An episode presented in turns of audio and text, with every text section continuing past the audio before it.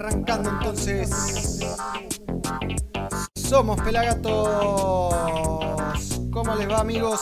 ¿Cómo les va? Bienvenidos a una nueva edición de Somos Pelagatos.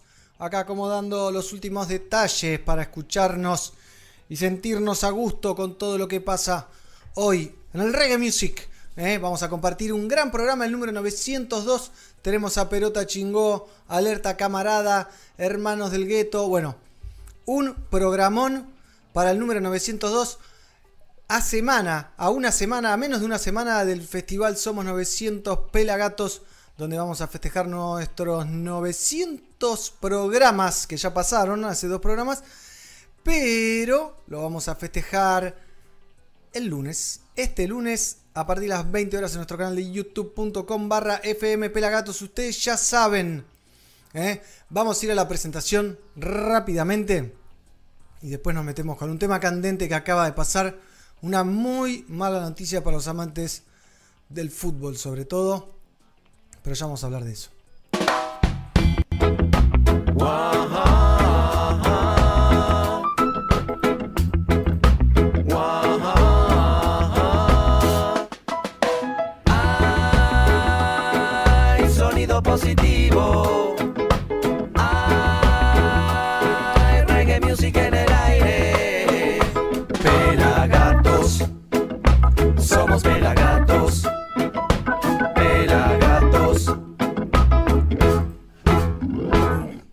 Bueno, seguimos entonces. Acá arrancamos con la mala noticia de que murió Diego Armando Maradona, el máximo ídolo de mi juventud, al cual fui a ver muchísimas veces cuando jugaba en Boca, allá por el año 95, era socio de Boca, lo fui a ver muchísimo, justo estaban arreglando la cancha de Boca, eh, cuando estaba Macri eh, como presidente de Boca, y lo íbamos a ver a la cancha de Vélez, el estadio explotaba, explotaba, eh, que íbamos 6 o 7 horas antes a los partidos, íbamos a la popular con mi grupo de amigos y era increíble verlo jugar al Diego, increíble eh, porque es el más grande, fue el más grande, lo que transmite él, lo que transmitía él en la cancha no lo transmite nadie nunca más. Eh, es inexplicable el sentimiento. Con el tiempo uno lo va perdiendo, pero cuando es joven, ahí por el 95 yo tendría 17 años, eh, y era único. Me acuerdo una vez fuimos a la cancha de Vélez a ver un Boca Platense, si no me equivoco, que gana 4 a 1 Boca, y no teníamos entradas, eh, así que coimeamos al de la puerta, pero antes de eso nos estábamos yendo, porque habíamos rebotado, y pasó el- el el colectivo con los jugadores y Diego iba adelante cantando con la remera de Argentina y ahí nos volvimos locos y entramos eh, a la cancha, fue increíble, el estadio explotó, me acuerdo un paravalanchas ven- se venció y se armó una avalancha terrible eh, que me rescató el padre de un amigo, si no hubiese padecido unos sendos golpes. Eh, pero bueno, es, es duro hablar de, de la muerte de un grande. Eh, entiendo que muchos no entiendan este fanatismo por lo que fue el Diego fuera de la cancha, ¿no? Eh, pero, pero es inexplicable, es así, el fútbol es inex- inexplicable, porque es un negocio, se nota la mano, se nota eh, las manos turbias, manejado por gente desagradable. El campeonato argentino es un desastre, pero cuando jugaba Maradona era increíble, único, eh, o sea, inexplicable. Y por eso, para despedirlo de alguna manera, un humilde tributo, tenemos un video de Eddie Grant tocando en la Argentina. Y el Diego se sube a cantar con Eddie Grant, eh, un clásico del reggae. Vamos a verlo y después vamos a recibir a todos mis compañeros para, para charlar un poquito de esto y ya nos metemos. Les repito, primero vamos a hablar con Alerta Camarada, después con los hermanos del gueto desde Uruguay y después con Las Perota Chingo, un dúo que me encanta. Eh, así que prepárense para un programón y arranca con toda. Diego, te vamos a extrañar y tus gambetas nunca serán olvidadas. Y ese sentimiento que, que me hacías tener, por lo menos a mí, con respecto al fútbol. Mismo cuando empezó la pandemia, estuve viendo mucho un, un documental que le hicieron al Diego en Tays Sports, que son más de 10 capítulos de más de una hora cada uno, con todas entrevistas, goles y jugadas, todo salteado, todo mezclado, y que refleja tal cual lo que es la figura del Diego, que nadie nunca fue y será como, como el Diego. Así que Eddie Grant, Fit, Diego Armando Maradona. Oh, oh.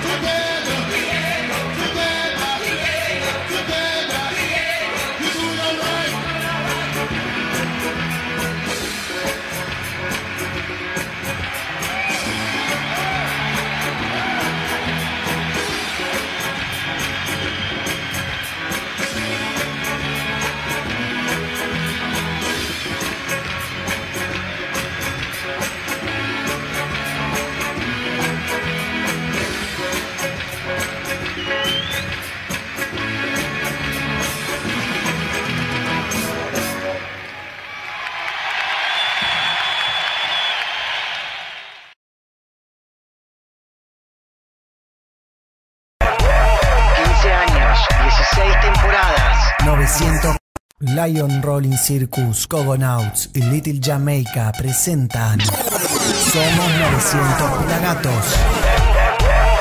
15 años, 16 temporadas, 900 programas. un festival online, Único. Lunes 30 de noviembre. 20 horas, Míralo en youtube.com barra FM Pelagatos.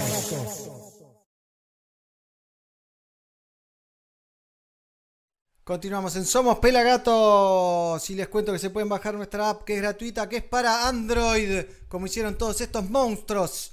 Pero es momento de recibir a mi compañero. Van apareciendo de a uno, van apareciendo de a poco, pero van apareciendo y lo tenemos a Mighty Roots. ¿Cómo te va, Mighty? Argentina. El Diego es Argentina, ¿no? Ese... Conmocionado. ¿Me escuchás? Sí, te escucho bárbaro, ¿eh? Te veo un poco oscuro, pero te escucho bárbaro. Eh, así que ahí va. Tenés mucha luz, mucha luz de atrás, pero, pero bueno, qué fuerte, ¿no? Dios existe, Diego Eterno, dice Cecilia, Albana Toselo, manda un corazón, murió Maradona, Chavos, dice Israel Sánchez, Dios siempre presente, Diego estaba llorando por, por Diego, ¿no? Ame Fernández no cae, saludos desde México. Bueno, es una noticia terrible para, para el amante del fútbol, para el amante de los personajes, esos eh, controversiales, ¿no? Porque fuera de la cancha era muy controversial, obviamente ha perdido muchos seguidores por eso, pero Dentro y fuera. Dentro y fuera de la cancha. dentro y fuera, Eh, sí. fue- fue- y, nu- y nunca, por más que se equivocara como todo ser humano, nunca dejó de opinar de lo que. de lo Nunca que se mordió la lengua, ¿no? Nunca se mordió fue- la lengua.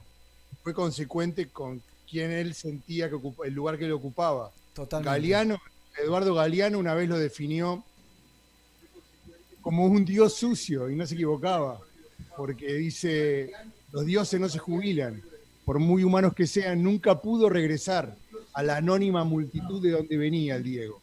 Y Diego, cuando Galeano se fue en el 2015, dijo, gracias Eduardo por enseñarme a leer el fútbol Mirá. un dato curioso, eh, y quizás explique la tormenta de esta madrugada, es que un 25 de noviembre del 2016 fallecía Fidel Castro, Mirá. gran amigo del... Mirá.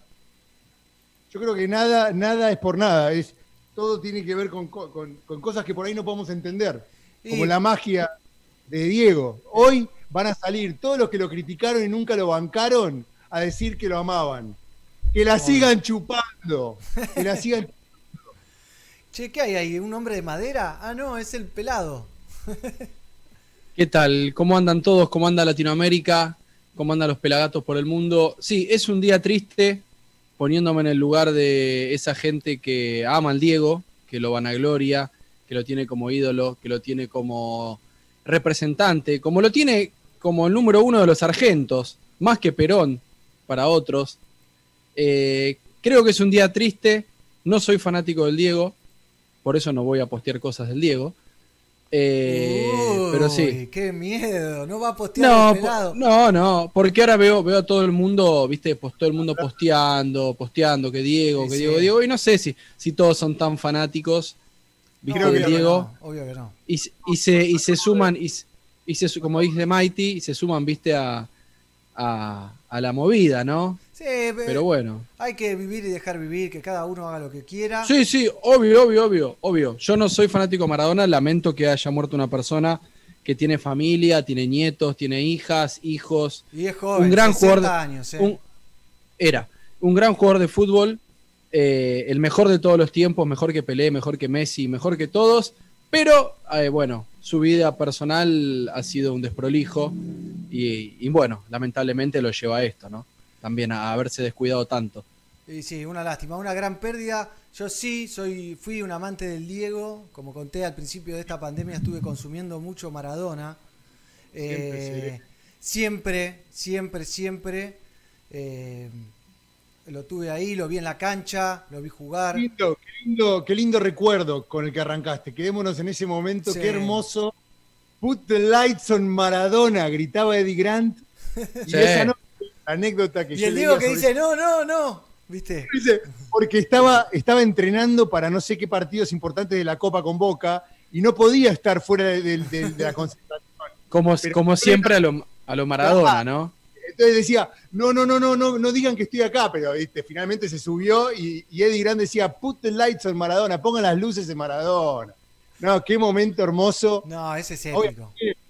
Es épico. Una vez eh, Diego eh, declaró, dice, creo que en una entrevista con Gastón Pols, hablando sobre la cocaína, sobre las drogas, eh, que fue su gran talón de Aquiles, ¿no? Él dijo, ¿te imaginas? Dice, si yo que jugué partidos tres días sin dormir lo que hice, si hubiera dormido... O sea, lo decía él. Después también está el documental que hizo Custurica, que no tiene desperdicio, donde también él hace una autocrítica increíble. O sea, un tipo de- increíble, loco. Diego nunca, por más que se equivocara, como te digo, como todos los seres humanos, nunca dejó de opinar lo que pensaba en el momento. Sí, estemos de acuerdo, no, no. Yo lo, yo lo admiro como futbolista y como sí. y me, me divierte muchísimo como personaje mediático. Es único, entendió el juego. Cuando no existía el juego mediático, lo inventó él casi, ¿no? Él es como el. la- Tuvo el juego, Lo puteó a, Ber- a, a Ber- a- a Berlusconi, lo pu- puteó a Belán. Primero en putear, eh, a- pero, ¿viste? Aparte hay que poner, vos imaginate, Lo, lo, verdu- lo verduguió el Papa Juan Pablo II. pero eh, se mandó cualquiera. Igual. Vela, cualquiera, cualquiera es lo que vos decís. Porque vos ponete un segundo, ponete un segundo, pero pensás Sí, sí, que vos sí. tenés la capacidad de ser el tipo más famoso de la faz de la Tierra. La presión, la presión. Sí, sí, obvio, obvio. Hay, hay, hay mucha gente que tiene, que tiene esa, esa presión y, y- y- y No, esa manera esa de, presión no de la tiene vivir. nadie. Sí, sí. No, hay gente que no. tiene esa presión. Tiene una presión. no- Una presión Como- parecida. Después, como Lionel Messi, como Lionel Messi, No, pero como... comparemos, no empecemos. Bueno, no, no. No, bueno. No, hay- no hay que comparar, no hay que comparar. Eh, yo creo que es un gran futbolista y eh, mi visión como persona es no es un ejemplo a seguir. No, nadie, dijo eso. Diego, que en paz descanse, por siempre Exactamente. presente, por lo menos en mi corazón, Sí. y, y- y- y será recordado por, es como, es como Bob Marley, un tipo que será recordado siempre. Llegarán Siempre. las naves espaciales y verán el gol que le hizo a los ingleses en el 86, Qué el gol. de eh. la mano, otro, porque qué partido además, ¿no? Que Sí. la connotación política que tenía. En el Sí. Mundial del 86 gana 2 a 1 con dos goles de Maradona, uno con la mano Sí. y el otro va metiéndose a seis jugadores. Vos Eh, pensá, en el 86 salimos campeón en México, con Sí. un equipo liderado, un equipazo. El Equipazo, de eh, equipazo del equipo, sí. todo el equipo. Pero bueno, liderado por el capitán Diego. Levanta la copa en México. En el 90 llegamos a la final. Sí, jugando horrible. Increíble recordar esa semifinal con Italia cuando los italianos puteaban y, y- y destruyeron la bandera de Argentina en el hotel. Salió el Diego a putear. Y bueno, Cuando- ahí se le acaba la carrera en, en Italia. Después lo agarran con. Después de Claro. ese mundial, después de ese partido, lo agarran con el doping. Y, Claro. y empieza, empieza la decadencia. eh, o sea, las suspensiones y demás. Vuelve, entrena y vuelve a Estados Unidos al 94. Ahí lo agarran con la efedrina, ¿te acordás? Ahí todo un quilombo con eso, de que si era legal, que no era legal. Bueno, tiene efedrina. No, y sobre positivo. todo en eso es que al único jugador en la historia de los mundiales y del fútbol internacional fue la única vez que alguien entró a buscarlo cuando salía de la cuando terminó el partido o cuando hicieron el cambio, entró Sí. a buscarlo la enfermera, esa rubia y blan- blanquina. Eh, Ah, vos, vos- vos decís que no, no había tomado efedrina, que es todo a propósito. no, no, yo digo que lo fueron a buscar, lo fueron Ah. a buscar. Tomó, Ah. lo que pasa es que había una confusión, o sea, supuestamente, eh, como él dice, ese famoso discurso, dice, me cortaron las piernas, supuestamente el equipo médico lo tenía como una de las drogas que era legal, se usaba en atletismo. Finalmente no era legal. Estaba no es legal. Sí. Para mí, para mí le hicieron la cama por sus declaraciones que había tenido. por ¿Cómo todo lo que lloré? ¿Cómo lloré esa, esa noche? eh? Y anoche, ¿cómo lloró el cielo? Se la vio venir. Sí, sí. Se fue el barrilete, el barrilete cósmico, dice Iván, que en paz descanse. Venezuela presente, saludos, Leo. Saludos de Guatemala. Dolorosa muerte, dice Alex. Bueno, la gente que está ahí prendida. Chet Oz manda saludos desde México. Nahuel, saludos también. Gracias por hablar del Diego, siempre nuestro. Dios seguirá en nuestros corazones, dice Rafael. Antes era Martín. Bueno, la gente que va dejando Saluditos en distintos lados. Hoy tenemos un programón, estén atentos porque vamos a empezar charlando con los Alerta Camarada, ¿eh? amigos de Mighty Roots. eh, que la banda Alerta Camarada, después Mighty nos va a contar cosas de Alerta Camarada porque él la mamó de cerca internamente. Y son. Vendrían a ser los. Los primeros artistas reggae de Colombia, ¿no, Mighty? No, no, los primeros no, porque recordá que Colombia, y ese es un tema que vamos a hablar, tiene dos islas, Old Providence Island, que fue la isla donde los conocí. De hecho, tengo las fotos. Mirá, Traje las fotos. El archivo Mighty Red. Pero no la sa- pará, pará, pero no la saques ahora, guardala para. Sí, pero esperá, no pasa nada, la vuelvo a mostrar, no pasa nada, porque todo tiene que ver con todo. no están Old Pro- digitalizadas, no sé si se dieron cuenta. No, no, estas son, no creo, no sé si alguna vez las, la- las escaneamos con Javier, no me acuerdo, pero creo ¿A que quién son vemos inéditas. ahí, Mighty? A Daladier, que en paz descanse, Daladier Arismendi, percusionista, vocalista, corista de Alerta, que fue asesinado Uh, hace años en San Agustín Huila, gran ¿Y, ese amigo. que- y el que está de espalda, ¿quién es esa porra que está ahí? Y el que está de espalda ahí es Pablo, Pablo Araos, eh, tocando el bajo. El bajo. Este, que bueno, Alerta Camarada se fue, fue cambiando, fue mutando, pero los, los dos originales que creadores de la agrupación en el año 96 que aún siguen son Javier Fonseca, que va a estar en momentos con nosotros, el, el vocalista, y eh, Pablo Araos, eh. One Two Records. Pero bueno, lo que les quería decir con la isla es que Colombia tiene reggae por las islas, por Old Providence Island y por San Andrés claro. tiene grande eh, historia, ¿no? Y en Colombia Sí. también, en Bogotá, en la capital, sí, el movimiento reggae, Alerta Camarada, son los abanderados. Bueno, yo. pero los titulan como los papis del reggae en Colombia. o en- son, pre- son pioneros, son pioneros, precursores, y, y sí, pero Claro. hay, hay, hay historia previa, obviamente. ¿Te acordás, negro, en un Rototom Soundplash acá que hubo un contest latino que vino una banda de San Andrés? de- ah, sí, ¿Cómo se llama? no te Eh, ah, te digo, yo te digo. sí, Muy bueno. buena banda. sí, Ganó el con... Sí, yo te digo, espera. también- Gran, gran banda. También, también, es verdad. También estuvo de Bruces a mí, tocando acá en la Argentina, que pasó También. por, pasó por Sí. los estudios de Pelagatos. Eh, Bueno, en un ratito vamos a estar hablando con Javier, pero antes quiero mostrarles que tenemos muchos concursos. ¿eh? Ahora, gracias al Digo. festival, ahí les comparto La pantalla. banda, perdón, perdón, la banda se llamaba Royal Roots de San Andrés, Bien. Exactamente. Black Talent. Bien, bien, bien. Tenemos acá, les quería contar acá en nuestro Instagram oficial, hemos lanzado un montón de, concursos. Up, apreté un botón que no tenía que apretar. Ahí está. Eh, como por ejemplo, acá van a ver que hablamos con, hoy con las pelotas chingo. Acá anticipamos un poquito lo que va a pasar, ¿no? Con algunas fotitos ¿eh? de las grabaciones que hemos hecho aquí nosotros tres. Producciones especiales, lo vemos a Guille, lo vemos a Néstor. Los vemos a Juanchi y al Chelo, fotos del pelado, obviamente. A Lila de Vintage Reggae Café. Tenemos también a Clinton Fearon, eh, a Hugo Lobo con su Street Feeling Band. eh, Sergio Colombo con el Nati Combo, que acaban de sacar disco muy bueno. El DJ Nelson y su crew. También los Rondamón, que mandaron una producción increíble desde Mar del Plata. Y los invitados especiales, que son los Vándalos Chinos.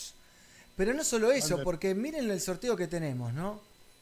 Tic, sorteamos, eh, sorteamos estos auriculares House of Marley Positive Vibration 2, una auricular Earth Friendly que combina confort, style y un sonido espectacular.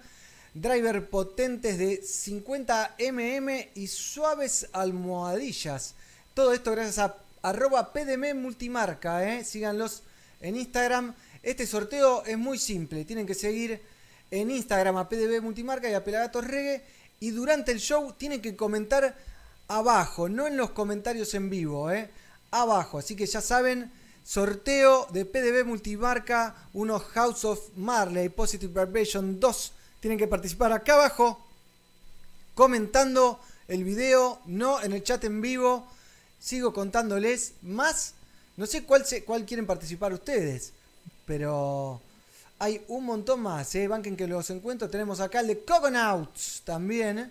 que nos va a estar, eh, vamos a estar sortea- sorteando dos familias de Cogonauts, que son estas, serían 3 y 3. Tenés que seguir a Pelagatos y Cogonauts, obviamente, etiquetar amigos. Así que, y todos estos ganadores los vamos a anunciar el día del show. Así que pueden anotar todos los que quieran. Y no es el último concurso. Tengo también. Tenemos también concurso de Lion Rolling Circus, obviamente. Este pack de sedas increíble. Que está buenísimo. La verdad que altos concursos, ¿eh? No cualquier show te regala todo lo que van a ver y se suma. ¿Qué más, pelado? ¿Qué nos vas a contar? Que todavía no está anunciado, pero que se va a estar sumando. Bueno, negro, también tenemos, que te estás olvidando ahí, un sorteo por unas remeras Es verdad, de Little la Jamaica. gente de Little Jamaica, exactamente. Eh, un sorteo por unas remeras que tienen que seguir a Little Jamaica, tienen que seguir a Pelagatos. Este sorteo es por Instagram, así que vayan a nuestro feed, Pelagatos Reggae, y pueden comentar y participar por una remerita o musculosa para dama o caballero. Y también, Acá y está. también, Acá lo tengo, no lo encontraba. Ahí tenemos el concurso de Little Jamaica. ¿eh? Miren lo que son las remeras. Es la que tengo puesta yo. Esta está buenísima. La estoy transpirando. No va a ser la que vamos a regalar, obviamente. Y lo bueno es que si ganás, te vas al local que queda en Flores, ¿no? En Capital. Y Sí, elegís sí. la remera que querés. ¿eh? Estos son algunos modelitos nomás que mostramos como para que te vaya calentando el oído, ¿no? Y negro, si querés ir calentando la pipa, Sí. vamos a tener un sorteo canábico que muchos están esperando. Vamos a sortear un sistema de hidro- cultivo hidropónico Wow. completo Wow. de la gente de H2H Hidroponía. Ese sorteo lo vas a tener que ver en nuestro festival de los 900 Pelagatos. También vas a tener que comentar aquí debajo, no en el chat en vivo, sino vas a tener que comentar acá debajo Sí. eh, del video de Somos 900 Pelagatos para poder participar del sorteo de este kit de cultivo hidropónico de H2H Hidroponía Sí, que no creer, se las pelado. trae. Gran gestión del pelado ahí, gracias a H2H Hidroponía. Síganlos en Instagram, arroba H2H Hidroponía. Pero un sistema de hidropónico completo sale arriba de 10k o me equivoco? Sí, vale más. Vale, más, de 10k. O sea, con eso, obviamente las semillas las tenés que poner vos, pero vas a tu casa, lo enchufás y cultivas hidropónicamente. ¿Que cómo es hidropónicamente? Es sin tierra. ¿Cómo sin tierra? ¿What the fuck? Sin tierra, Agua. muchachos y muchachas, con agua que circula y uno vierte los minerales en el agua que circula y las plantas con sus raíces que quedan como peinadas eh, en algunos sistemas que son transparen- transparentes, ¿no? Eh, Crecen y crecen las plantas. crecen y crecen. Obviamente esto es no viene con el indoor o, vos lo vas a tener que poner al, al- al aire libre donde quieras ponerlo. Eh, ustedes, el ganador o la ganadora que tengan la suerte de ganarse. Esto es solo para AMBA. ¿eh? Eh, un concurso, pero increíble. O sea, tenemos, vamos a estar sorteando. Además de todo el, El- material que van a ver original, que está increíble, ¿no? Vamos a sortear un set de cultivo hidropónico, de H2H Hidroponía. Un par de auriculares de PDB multimarca House of Marley, Positive Vibration 2, que están buenísimos. Mirá, así, estirá, estirá Una- que los busco. Un- vamos a estar sol- sorteando negro también eh, unas remeras, como dijimos, de Little Jamaica, que están muy buenas, y el kit, el kit para el fumador, para la cartera de la dama o bolsillo del caballero, el kit de Lion Rolling Circus, que lo pueden ver en nuestro feed de Instagram. Mirá y esos son los auriculares. Sí. ¿Cuáles son estos? Cerraditos. ¿eh? PDB. No lo sí, sí, esos, esos son. PDB multimarca. Con B corta, ¿eh? PDB corta Me encanta. multimarca. Me encantan, ¿eh? Me encantan, ¿eh? Lo mejor de lo mejor, dice Pablo Martín, que no puede creer el sorteo que se viene. Avísenle a sus amigues, porque en estos días vamos a estar anunciándolo en redes. Es momento de ver un poquito de alerta camarada y después recibimos a Javier y demás. eh, Si les parece, Mighty, tengo su show en el Amazonas Festival, eh, que está buenísimo. ¿eh? Esto fue un streaming que hicieron hace unos meses y está de pelos, de pelos. Así que, sin más ni menos, alerta camarada en el Amazonas Festival y después charlamos con ellos en vivo aquí en Somos Pelagatos. Saludos de Bogotá, Colombia. Somos Alerta Cámara, Amazonas Fest. Acá estamos.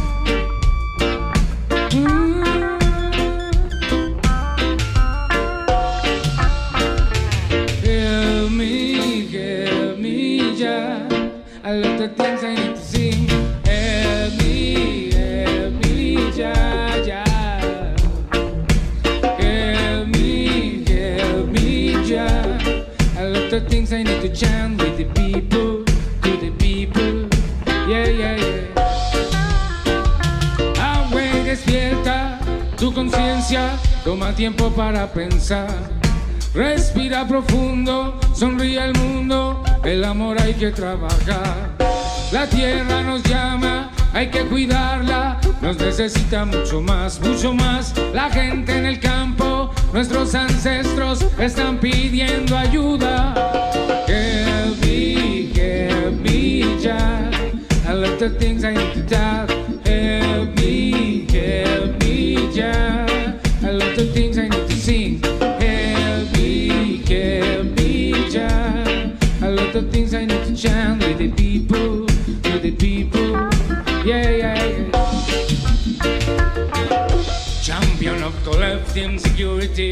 friend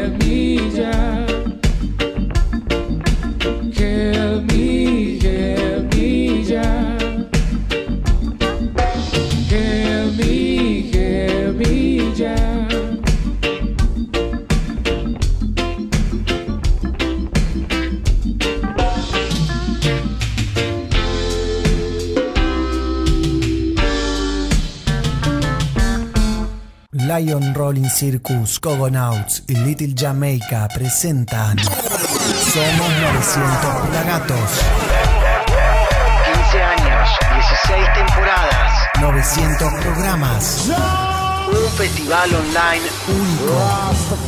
Lunes 30 de noviembre. 20 horas, Míralo en youtube.com barra FM Pelagatos. Hey, ¿te perdiste algo? Míralo en nuestro canal de YouTube, youtube.com barra fmpelagatos. Y ahora sí, ya estamos con él, con Javi Fonseca, nuestro amigo y compañero. ¿Cómo anda Javi?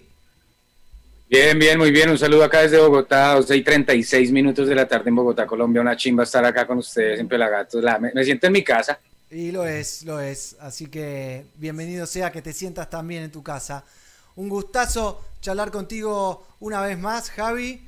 Eh, te veo abrigadito. Nosotros acá estamos chivando como, como marranos, Testigo- no sé. como testigo falso. Ahí está. Estábamos, estábamos recién, me preguntaban los chicos cuándo conocí, cuándo los nos conocimos. Yo les contaba de Old Providence Island.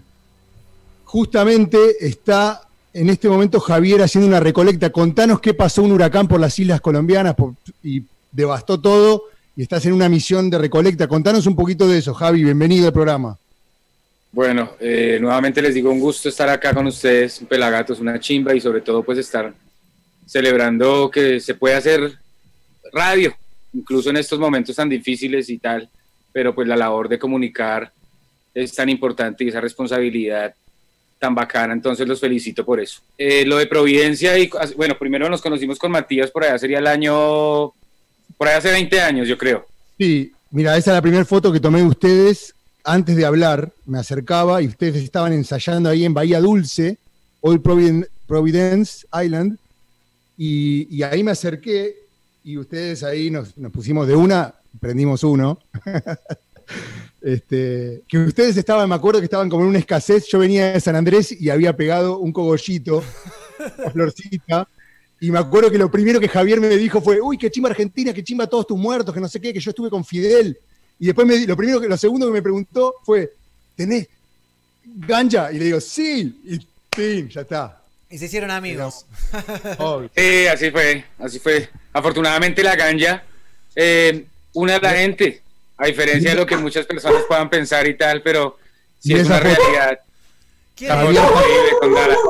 Pasándole el, el- quién está semidesnudo? ¿Quién está semidesnudo en la foto? Es Ahí estoy yo en peloto, allá se hacía calor. Bueno, pues esa foto y ese lugar en donde estamos en este momento ya no existe porque el huracán pasó y devastó casi el 98% de la isla. Entonces, pues desafortunadamente eso, o afortunadamente, no, ya no sé ni cómo decirlo, pero bueno, eso es un recuerdo. Eso ya físicamente no existe. Claro. En este ahí. momento, como el día 17 o más o menos, creo que fue el 17 o el 18, que pasó el huracán Iota, pero antes había pasado también una tormenta que se llamaba Ita. Entonces, pues el archipiélago fue, eh, digamos, golpeado doble, doble vez en, en muy poco tiempo y Claro. cuando ya se mostraron las imágenes y cuando ya fue como esta realidad eh, de la devastación, 98% de, de pérdidas en, en Providencia, por ejemplo, y en San Andrés sería por allá un 30, 40%, realmente no sé la cifra exacta, pero en Providencia, que es una isla más pequeña que está en la mitad del océano, es como una montaña que sale del mar, fue total la devastación. Eh, así que pues como que de cierta forma y con las ganas de ayudar, eh, hice una convocatoria pública a través de redes sociales, tratando de hablar con amigos, con parceros, con gente que de pronto le gusta el reggae, que ha visitado el archipiélago, San Andrés, provincia de Santa Catalina, para poder hacer una donación y entregarle cosas a la gente, sobre todo a nuestros parceros y a los músicos y a la gente que está cercana de nosotros, pues la donación nuestra tampoco es que sea un gran cargamento, sin embargo yo creo que puede llegar a ser poco menos de una tonelada en lo que se consiguió tanto en ropa como en elementos de, de aseo y cosas de alimentos. Les voy a pegar una mostradita aquí rápida. Dale. Aquí en el suelo, Un montón. aquí en el suelo, aquí en el suelo hay como lo que son granos, arroces, milo y todas esas cosas. A este lado está como la parte como de higiene, pañales, todo Bien. eso, agua, camisetas. A este otro lado está pues lo que es ropa. Bueno, ahí tratando de hacer el aguante, mejor dicho. Eh, y lo más lindo de todo esto es que mucha gente eh, ha querido pues unirse y algunos han llegado con, con más cosas, otros han llegado con menos cosas, pero todos han llegado con el mismo amor y con el mismo sentimiento de, de como de, de hermandad, de apoyo, de contribución, y eso es algo muy lindo, pues, eh, que sentirlo. Y pues estamos en eso, estamos tratando de, de llevar esto y hay cosas muy importantes, un par de plantas de energía que van a servir para, ¿Y para que lo, pues, muchas personas se cómo lo- beneficien. Cómo lo van a mandar? ¿Qué, qué estás eh, organizando ahora para, para hacer el traslado? ¿Cómo, ¿Cómo vas a hacer? Bueno, primero fue recoger estas cosas, duramos viernes, sábado, domingo y parte del lunes recopilando lo que tenemos acá en la casa.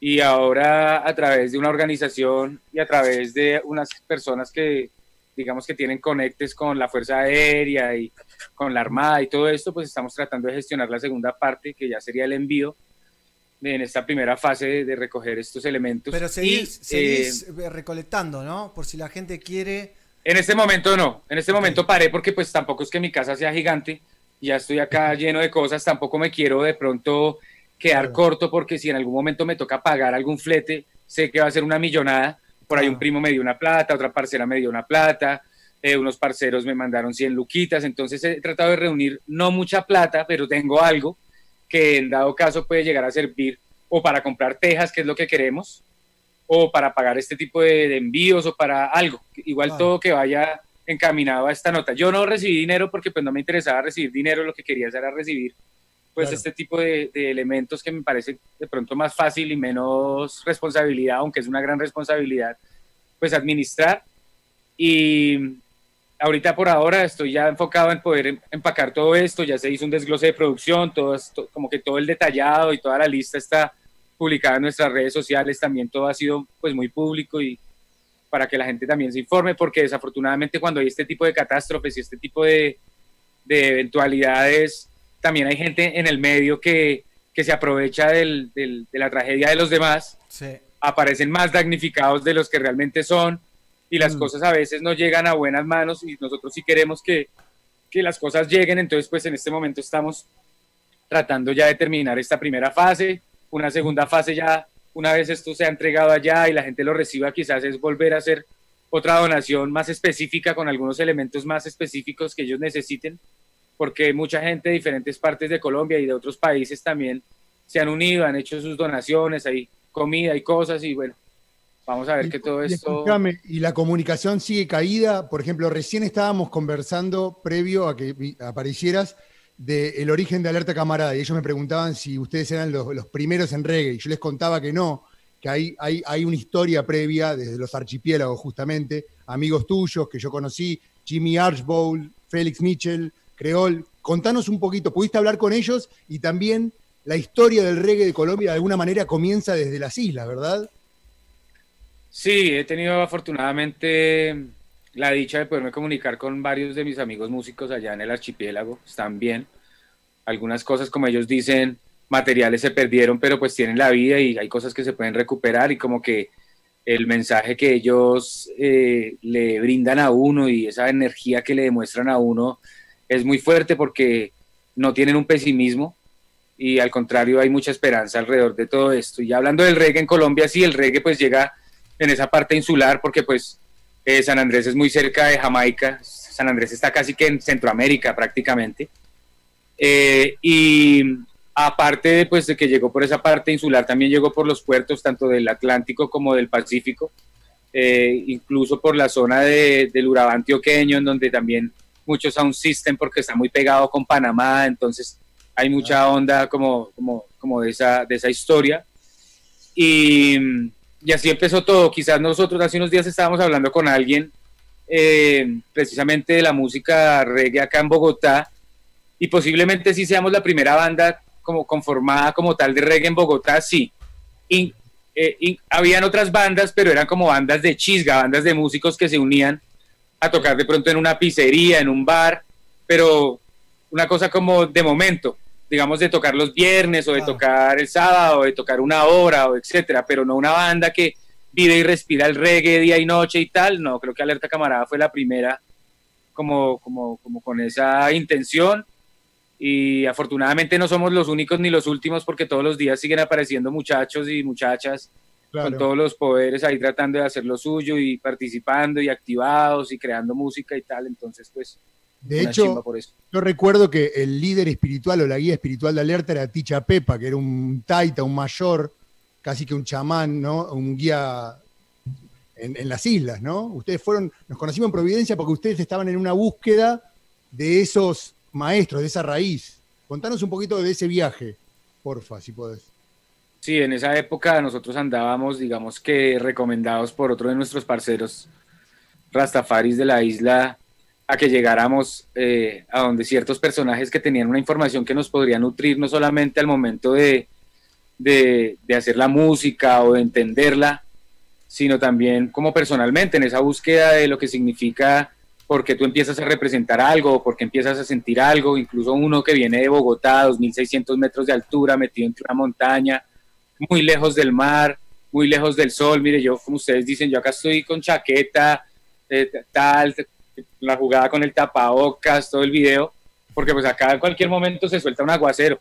Ah, Está haciendo ahí un poquito de sol, pero acá en cualquier momento se suelta un aguacero y es con granizo y es con vendaval y tales. Y bueno, Bogotá es una locura. En un día tú puedes tener todos los climas. Entonces hay que estar preparado para eso. Y, y fue así que llegamos a donde Ticha Pepa, un sabio de la isla, una persona pues conocedora de cierta ancestralidad, de la historia africana, de la música, eh, del misticismo también que envuelve el habitar en esas islas y el entender también qué significa poder eh, pronto tener un contacto más directo con la naturaleza que pueda llegar a tener una persona que vive en una ciudad, ¿no? Entonces fue lindo entender eso, fue lindo conocerlo y empezar a tener también un vínculo eh, a través del tiempo con él hasta que ya partió y, y se fue acá físicamente.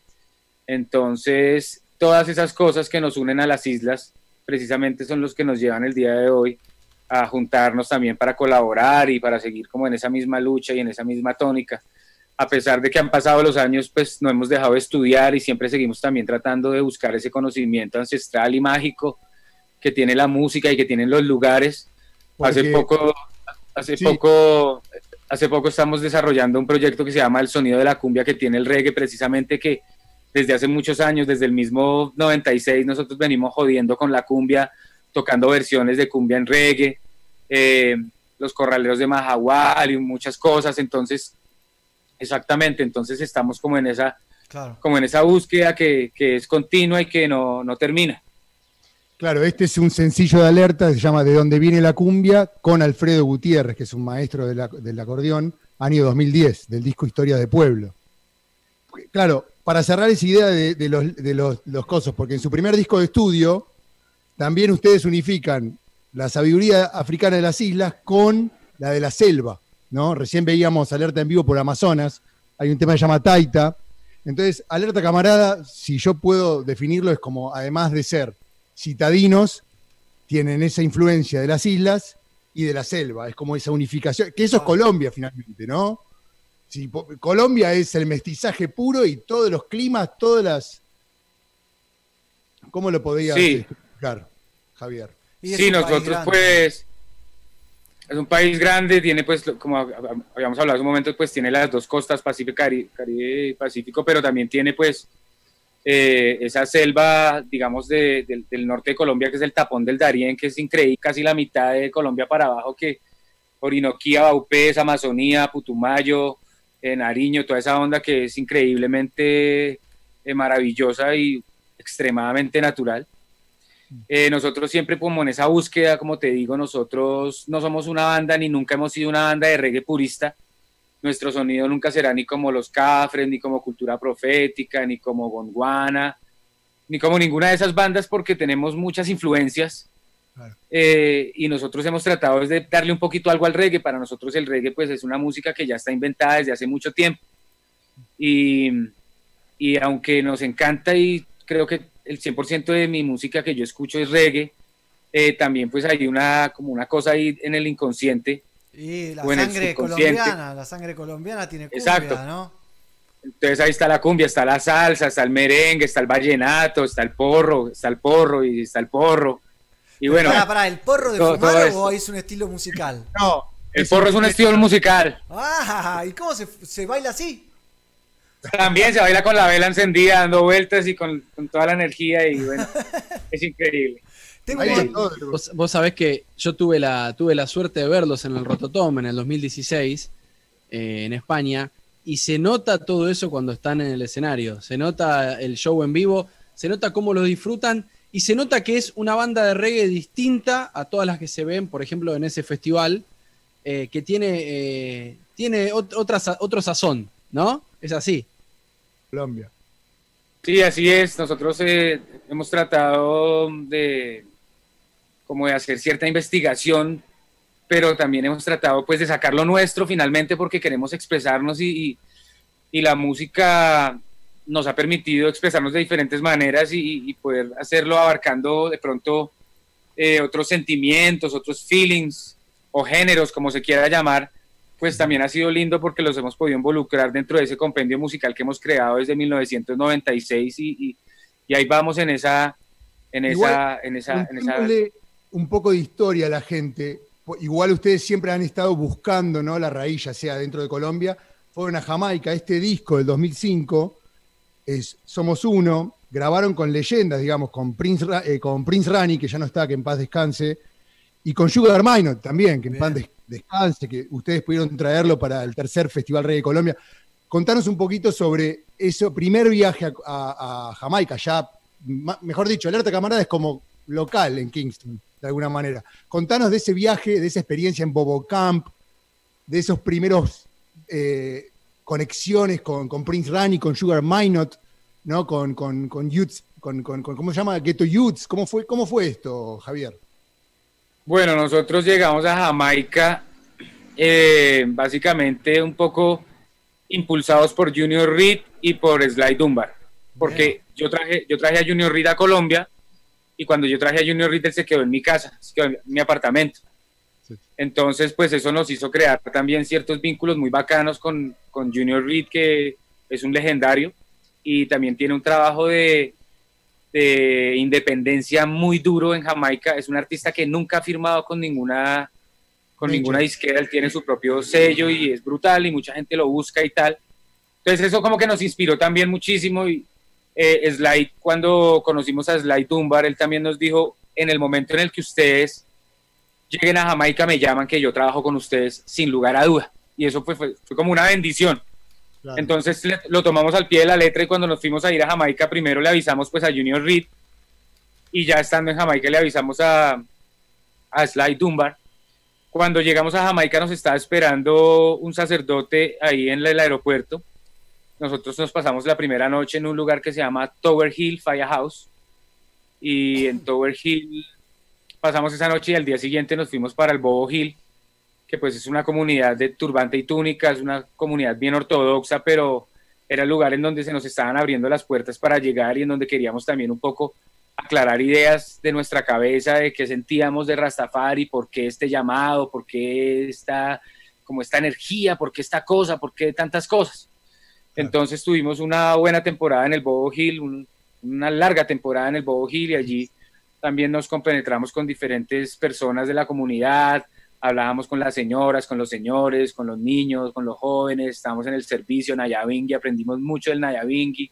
Porque de también tocarlo. ahí está el link de, de Fidel, ¿verdad? Fidel había pasado por ahí. También ahí está, está esa historia que se vincula, ¿no? Con eso. Sí, pero Fidel realmente es el que nos linkea con Junior Reed. Ah, y. Junior Reed es el que nos linkea con el Bobo Hill.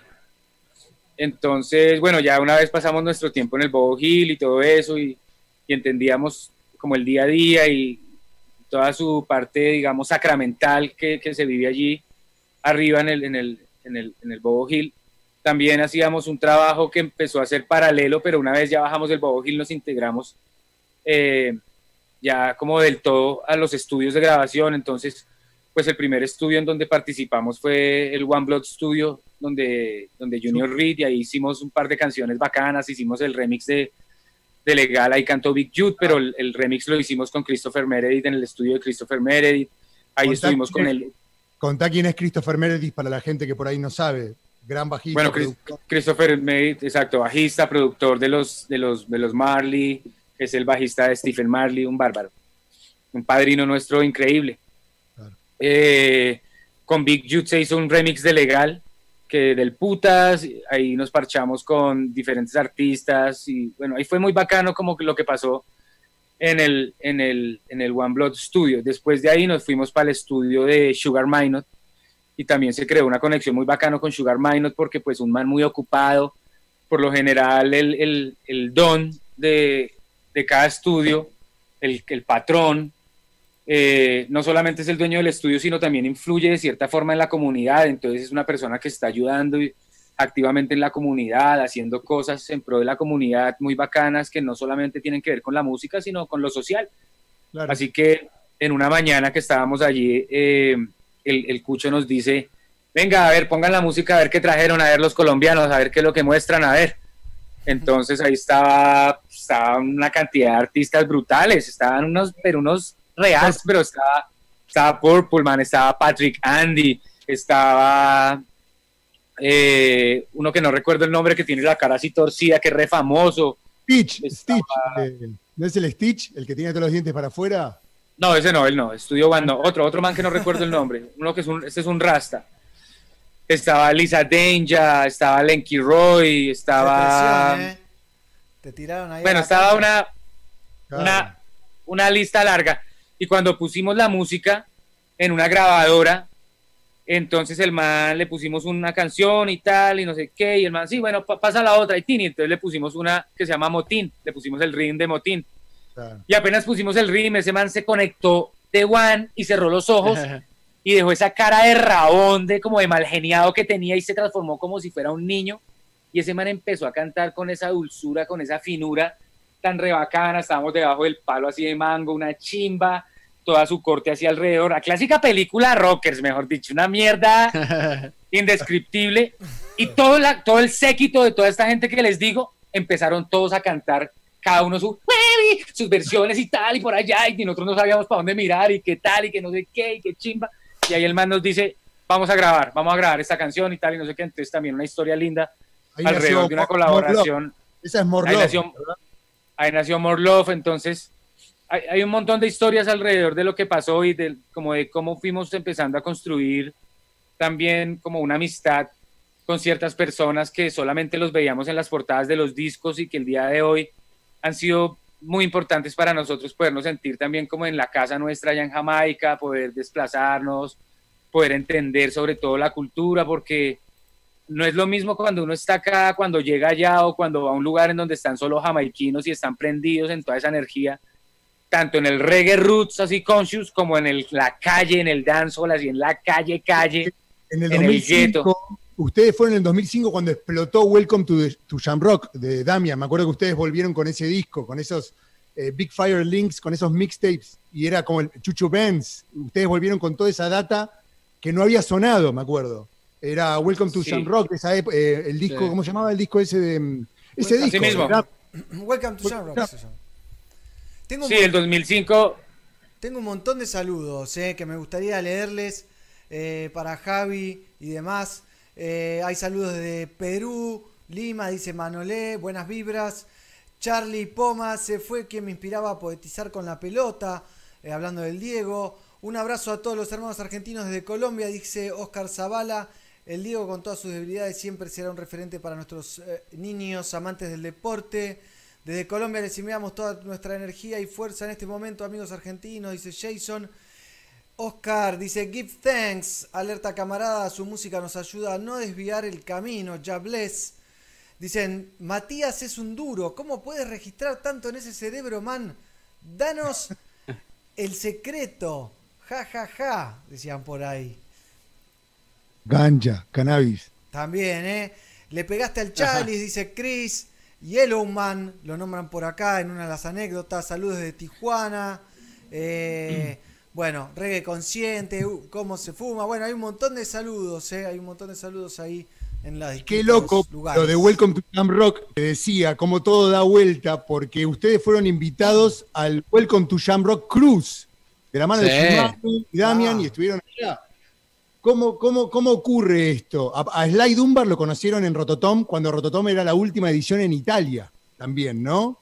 de pronto no era la última edición en Italia, pero bueno, fue en el 2004 cuando nos conocimos con, con Sly Dunbar, con Robbie Shakespeare y con una cantidad de artistas, David Morrison, eh, Bernard Collins de Abyssinians, que parche que me pegué con esos viejitos tan del putas. Sí. Increíble, una cosa. Los Además días- que unos cuchitos, unos cuchitos y no, es una barbaridad esa energía de esos manes. Bueno, mucha gente.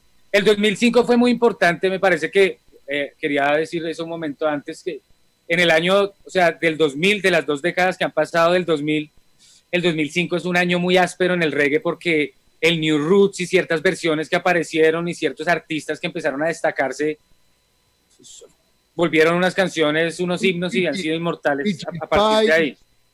Me acuerdo Richie Spice. Sí, Richie Spice, Warrior King, Turbulence, eso es una lista larguísima. Chuck Fenda, pocotón de gente que de pronto no suena tanto como llegó a sonar en esos primeros años del 2000, pero que igual, bárbaro, bárbaro.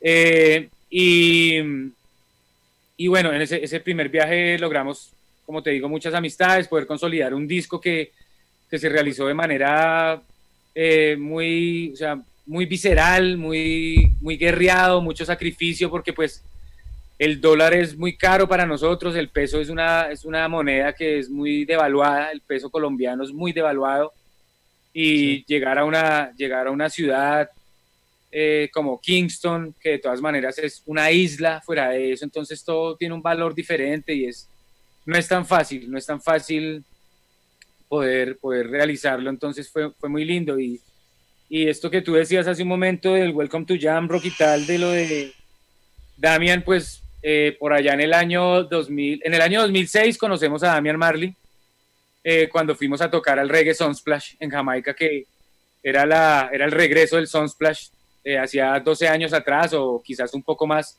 No se realizaba ese festival que era como el papá de los festivales de reggae, el reggae Sunsplash. Eh, y tuvimos la oportunidad también, a raíz de ese trabajo de Somos Uno y de lo que empezó a pasar en Jamaica, porque muchas de nuestras canciones del álbum Somos Uno sonaron en la radio en Jamaica, que fue algo también muy hermoso para nosotros. Entonces, a raíz de ese trabajo... Princesa estaba basada en un, en un redeem que fue muy importante de Chris Meredith, ¿no? ¿Cómo se llamaba? No, de ese Christopher Meredith, no, de Free Willy, ese lo hizo Free Ah. Willy, Hata Whale. Y en- encima de ese, de ese rhythm de His Speaks cantó Sisla, Gregory Isaacs y la lista es larga también. Y yo era el primero latino que iba a cantar encima de eso, fuera yo el primero en español. Y así empezaron a pasar un montón de cosas como en el Reggae Sunsplash, que los únicos que habían ido a tocar en el Reggae Sunsplash fueron los pericos. Claro. y los Ok. segundos No, y los, claro. y los segundos que fuimos a tocar a ese festival fuimos nosotros y ahí paré de contar, no ha tocado ninguna otra banda Grosso. de habla hispana y latinoamericana ni suramericana en ese festival. Entonces son cosas de esas medallitas que uno se puede ir colgando en el pecho. Lo tenés y ahí el póster en la pared. Lo tenés ahí, yo- Sí, ese póster. Está por ahí, está por ahí en la casa. Ah. Y, Estaban todos, sí, sí, sí. y que y ahí conocimos, por ejemplo, a Damian, ahí empezó a pasar cosas, empezamos a tener cierta, como cierta, cierta comunicación, pero en el año 2011, 2012, no recuerdo, es cuando todo ya digamos que se, se, se pone un poco más fuerte porque es la primera vez que traemos a Damian Marley a Colombia. Yo en ese momento trabajaba para un festival que, del que ya no trabajo, que es el Jamming Festival, pero pues fue el fundador de ese festival Jamming y trabajé como en sus cuatro o cinco ediciones Sí, eh, primeras. Me salí hace como tres años de ese festival.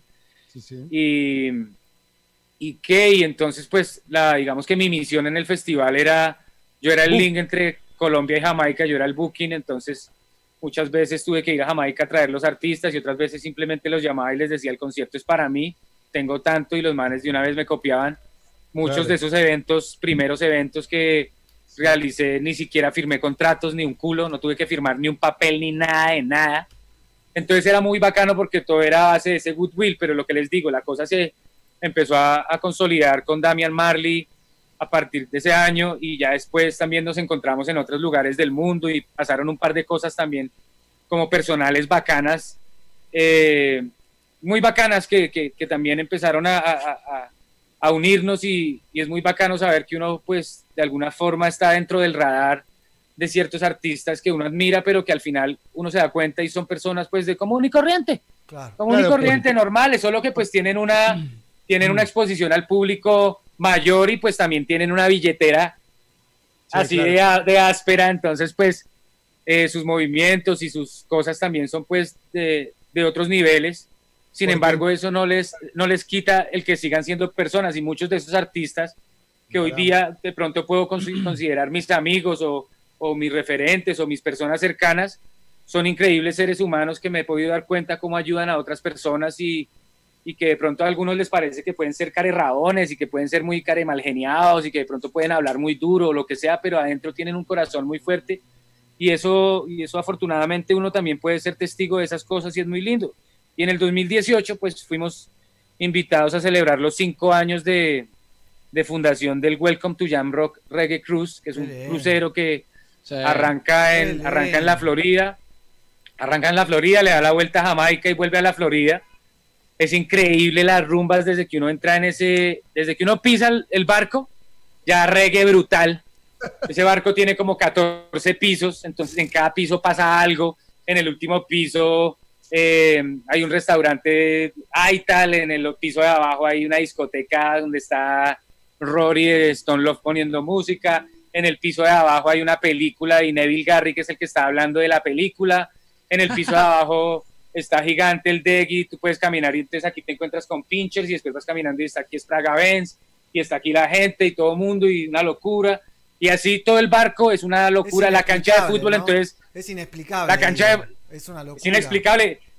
La cancha de fútbol, por ejemplo, tú entras a jugar fútbol y entonces te toca jugar contra Cavaca Pyramid, pero entonces en tu equipo está Jackor y así por el estilo. Es una, es una chimba, es una súper chimba y, y fue muy lindo también, pues lógicamente, estar invitados como, como unos niños consentidos que abríamos la boca y ya lo que queríamos estaba ahí. Qué nivel. Eh, fue muy lindo, fue muy lindo y, y- y digamos que para Damian y para todo su crew, para su manager Dan, que es un reparcero, siempre será nuestro agradecimiento y esa posibilidad también de mostrarnos lo que, como es el reggae también desde adentro, por ejemplo, no olvido algo que va a ser inolvidable para mí fue la presentación de Sly and Robbie con Michael Rose eh, en una noche, una noche ya era como la madrugada, ya eran como las 2 de la mañana y eso era un- una, una ventisca de que se meten los micrófonos que Michael Rose apenas cantaba cogiéndose así el sombrero y Sly y, todo, y estábamos todos, estábamos detrás de Sly, todos, eh, sí, todos estábamos ahí, pues estaba con Pablo, estaba Damian Marley, Cavaca, Chaya,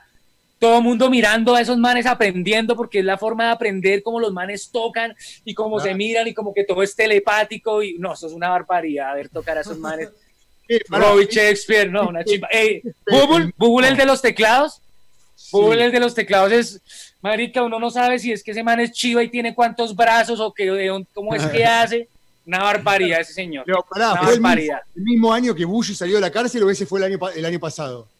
No, el año que Uyu salió de la cárcel fue el año pasado. Ah, ok, fue el año después de que estu- estuvieron ustedes. Exacto, un año después. Pero igual con Buyu también. Ya, ya sé dónde irme, negro, esas millas que tenía yo que, me, que llego hasta Miami, ¿viste? Sí. Me parece que voy hasta Miami en avión y me tomo el crucero. Ahí vamos a gestionar algo por algún ahora- lado. ¿eh? Ahora le pedimos el contacto a Javi y a- activamos. Contémosle, contémosle a la gente un poquito. Eso sí, ya- lo que les digo es que el, si, si llega a suceder un crucero en el 2021, ya no hay cupos. Ya está. Toca pensar en el del 2022. Ala, Al claro. otro día, al otro día que se que abren las puertas del crucero, Se al otro todo. día hacen una preventa, hacen una, como una preventa, el primer día del crucero o unos días antes hacen como una preventa para la gente que ya ha estado en el crucero. Pero un día después de que arranca el crucero, abren las entradas y al otro día ya no hay entradas, ya sold out. En dos días es sold Claro. out total. Claro, escuchame una cosa, contémosle a la Y gente un e- poco. entran 5.000 personas, deben entrar, o más capaz. No, entran miles. Entran como, entran como unas, como cuatro mil personas Sí, contando la tripulación y todo. Sí, de los cuales Una barbaridad.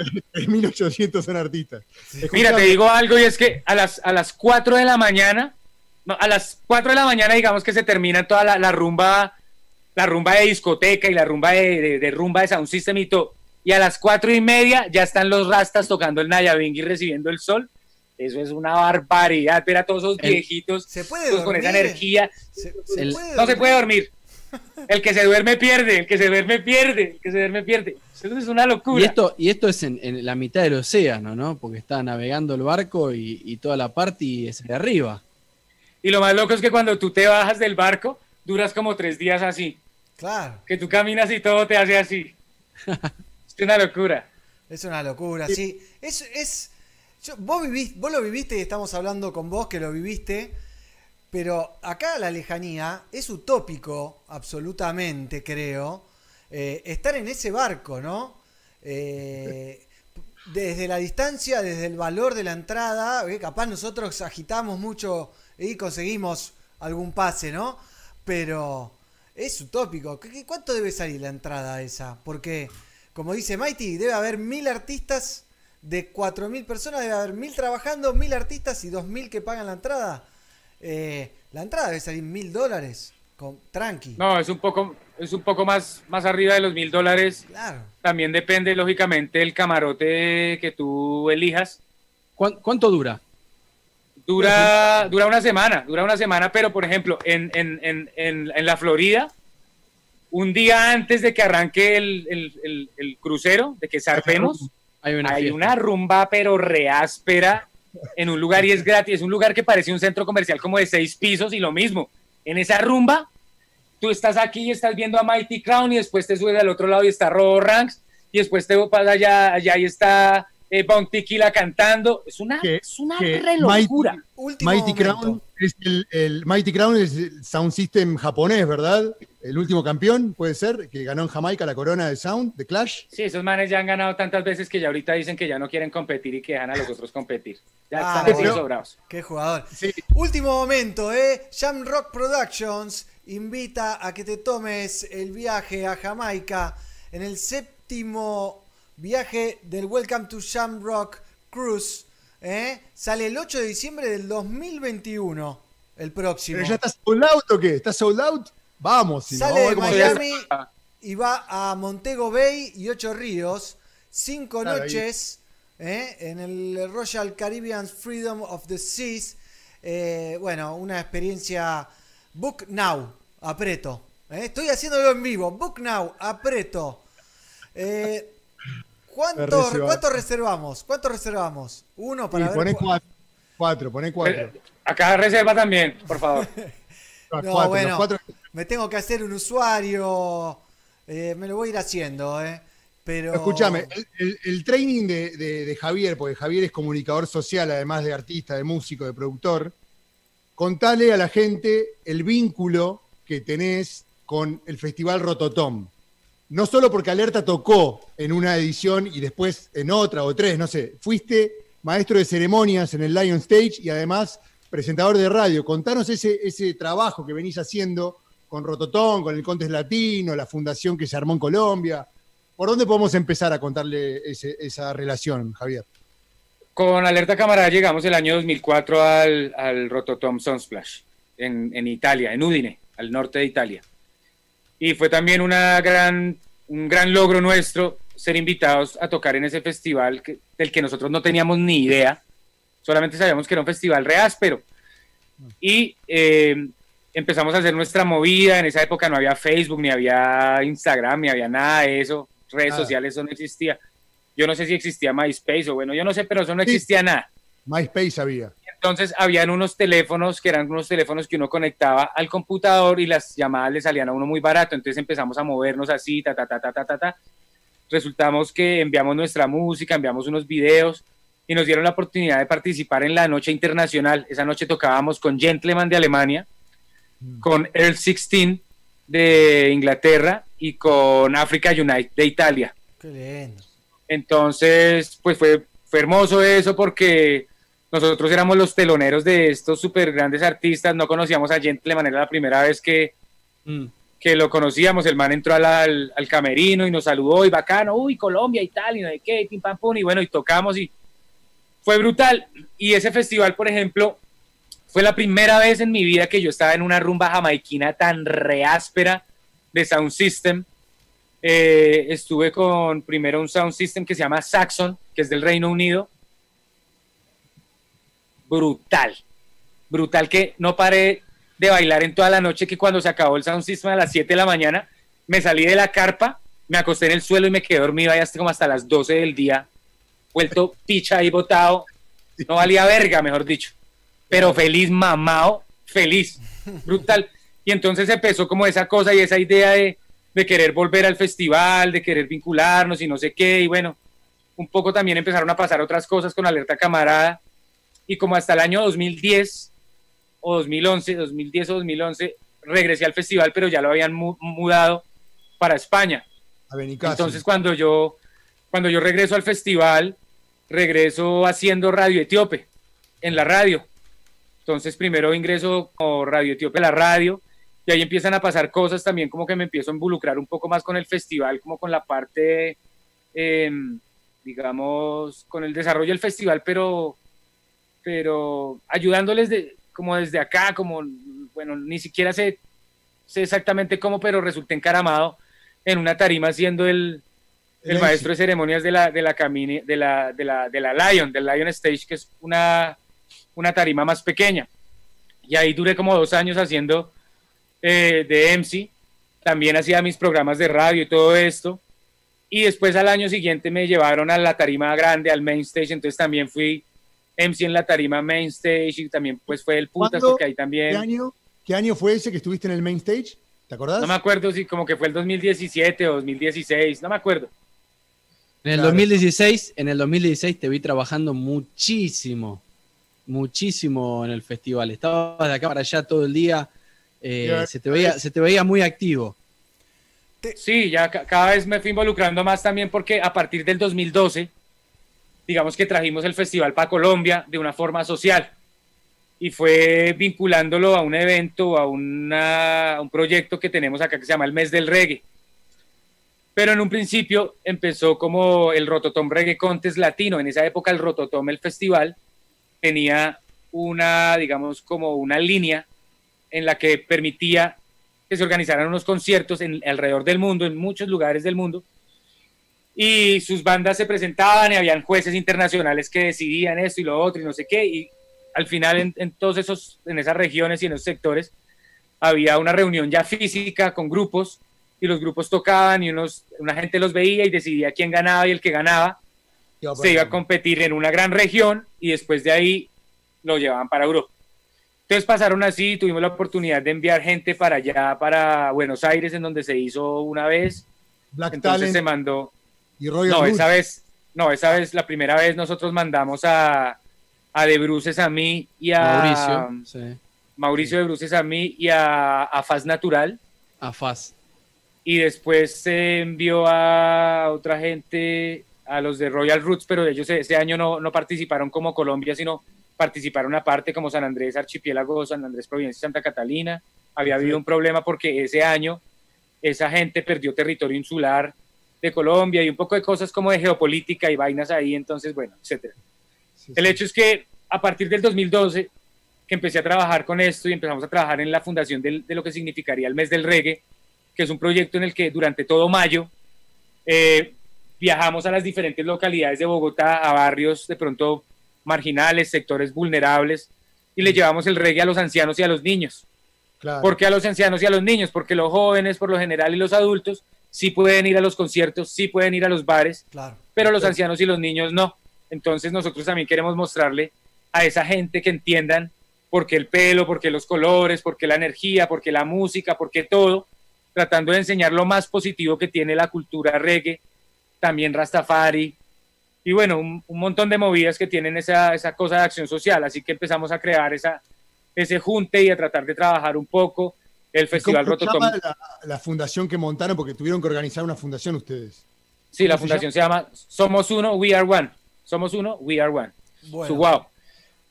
Entonces así se empezó a crear todo esto, empezamos a afianzarnos y, y- y a, y a traer todo esto, el apoyo del festival también pues fue así, fue muy importante y este año lógicamente pues no se pudo hacer por todos los temas de la pandemia, acá en, en Bogotá eh, hemos estado pues totalmente desactivados de la movida cultural casi todo este año, lo que es en vivo, muchas vainas eh, así como lo estamos haciendo en este momento pues de manera virtual y pues esa es la, la- lo que toca aceptar en este momento y en eso Hay que que mencionar eh, el trabajo a tu lado de Martinica, de la banda Alto Grado, que también estuvo muy involucrada con todo este proceso. Sí, ella es mi socia en la fundación y hemos tenido la oportunidad de viajar también. Ella ha sido MC en la tarima y pues Vino a Argentina, vino, vino acá a Argentina, recuerdo. Sí, ella también fue a Argentina, la llevó pues eh, el festival precisamente para que estuviera allá y observadores internacionales. Buenísimo. Javi, muchachos, te tenemos que ir despidiendo. Javi, que se viene en otras entrevistas, pero no quería despedirte sin decirles que el precio mínimo por persona al Jam Rock Cruise del año 2021, que sale el 8 de diciembre, el Día de la Virgen, eh, sale 1.179 dólares por cabeza. Eh, Vamos, vamos. ese es el más Podría barato, ser- ¿eh? con vista al interior, o sea, sin ventanas, cuartos sin ventanas, para el interior. Vos, Javi, porque acá dice 3B interior, 1N Ocean View. ¿Qué sería? Primer nivel, tercer nivel, ¿no? Sí, sí, primer nivel y tercer nivel. Nosotros nos, nosotros nos quedamos en el piso 11, en una camarote que teníamos vista al mar y balcón, entonces podíamos salirnos al balcón. Bien. Una eh, barbaridad. Pero la gente que tiene vista adentro, no, una chimba porque adentro se arman unas rumbas reales, pero entonces uno ve desde ahí, si, si está cansadito, se sube y ve la rumbita desde arriba. Bueno, mira, el que tiene balcón, dos mil dólares, ¿eh? En 1B. No sé qué es. Dame 1B. dos, dame dos, toma. Ahí, pasá la 3B, tarjeta. dos mil dólares. Y el más caro es el J3 Junior Suite de tres mil dólares. ¿No? Yo estoy para sacar, estoy para sacar uno negro que sea ventanilla o pasillo en un micro de acá Mar del Plata, ponele, a la costa argentina. Mirá. Marplatense. Démosle el panorama para cerrar acá. Javi, ¿qué está pasando con Alerta? Sacaron el último sencillo del, del disco que se viene con Queen África, Help Me Ya, que lo rodaron en, en- en Jamaica. ¿Qué, qué se viene? ¿Qué podemos esperar? Se viene un nuevo disco y ya sabemos que el lunes van a estar junto a nosotros en los 900 Sí, del sobre todo. Eh, bueno, este año teníamos el- la, la esperanza, como les dije al principio de la entrevista, de presentar un proyecto en Europa que se llama El Sonido de la Cumbia, que tiene el reggae, en donde tenemos de integrante a Papa Michigan, que es un legendario Michigan Smiley, y tenemos a este lado de la cumbia a Jason Landero, que es el nieto de Andrés Landero, el rey de la cumbia. El eslabón es Alerta Camarada, entonces lo que hacemos básicamente es versionar unas canciones de reggae en cumbia y unas canciones de cumbia en reggae, pero pues el plus que tenemos es que tenemos al cantante de la canción de reggae cantando en cumbia y al cantante de la canción de cumbia, digamos que interpretando en reggae. Entonces es un proyecto particular y muy bacano. De este proyecto hay unas canciones que ya son pues las canciones originales que hemos escuchado durante tanto tiempo, pero también hay unas canciones inéditas como una que se llama El sonido de la cumbia que tiene el reggae. El videoclip se hizo entre Bogotá, Jamaica y Bogotá, Jamaica y San Jacinto. Claro. Entonces es algo muy lindo y lo íbamos a presentar. Eh, el 24 de abril de este año tuvimos la oportunidad de soltar el primer sencillo de lo nuevo de Alerta Camarada, que es la canción Help Me Ya, una canción que también tuvimos la oportunidad de hacer en combinación con Queen África. Fuimos a Jamaica. Eh, de hecho, con Queen África en el 2018, cuando estábamos en el crucero, en el Welcome to Jamrock, nos la volvimos a encontrar. Yo ya la conocía Queen África, habíamos estado en la oficina de Tony Rebel unos años atrás y habíamos empezado a hacer como amistad con ella. Y en el crucero, la noche blanca, la noche en la que ella tocaba, eh, parchamos con esa nena toda la noche y le dijimos, venga, ¿qué tal si hacemos una canción y tal? La nena nos dijo, cuando nos bajemos del barco, hablamos y vamos para adelante. Entonces empezamos a trabajar y el 2018, a final del 2018, o el, o el 2010, sí, a final del, dos- final del 2019, a final del año pasado, nos fuimos para Jamaica, eh, grabamos el videoclip, entramos a Penthouse Records con ella y tal, y ahí también pasaron cosas bacanas con otros artistas. Y nos vinimos y presentamos en abril esta canción que es el primer sencillo de Alerta Camarada de lo nuevo, que se llama Help Me Ya. Y ahorita, hace un par de semanas, hace dos semanas de hecho, soltamos el segundo sencillo, una canción que se llama La Esperanza No Está Perdida. Eh, una esperanza, eh, una canción, una esperanza, una canción de, pues con un tema de esperanza, pero también la primera parte de la canción es muy cruda, muy real, justo lo que está pasando en este momento con el tema, pues de, del abuso policial y de las tantas cosas que nos tienen de pronto indignados a muchos en el mundo y acá en Colombia. Entonces, en eso andamos en este momento, estrenando La Esperanza Nuestra, nuestra Perdida. En pocos días va a salir el videoclip de esa canción. Hicimos algo eh, videolírico también, pues como para que la gente entienda, porque es una canción en la que no paro de, de, de rapear, porque es como más un rap, una cosa así. Como caliente. Y, y estamos en esa onda, estamos en esa onda en este momento, trabajando, eh, como les digo, tratando de organizar ahorita las cosas acá para ayudar a nuestros compatriotas. Y en diciembre, los primeros días de diciembre, vamos a hacer un conciertico que va a ser virtual, pero bueno, nos vamos a reunir la banda a tocar, así que también una chimba, eso es como un aliciente, es el gran bálsamo para el alma, volverse a encontrar a tocar en, en conjunto, sí. porque ha sido... Los viernes, ¿no? Radio, Radio Etíope, los viernes tu programa por, por la señal de Pelagatos también. Los viernes, ya llevo cinco años que agradezco al negro por haberme permitido entrar en esta familia inmensa y, y- y poder hacer parte. Todos los viernes estoy ahí, algunas veces hablo, otras veces no hablo tanto, unas veces tengo invitados, otras veces no.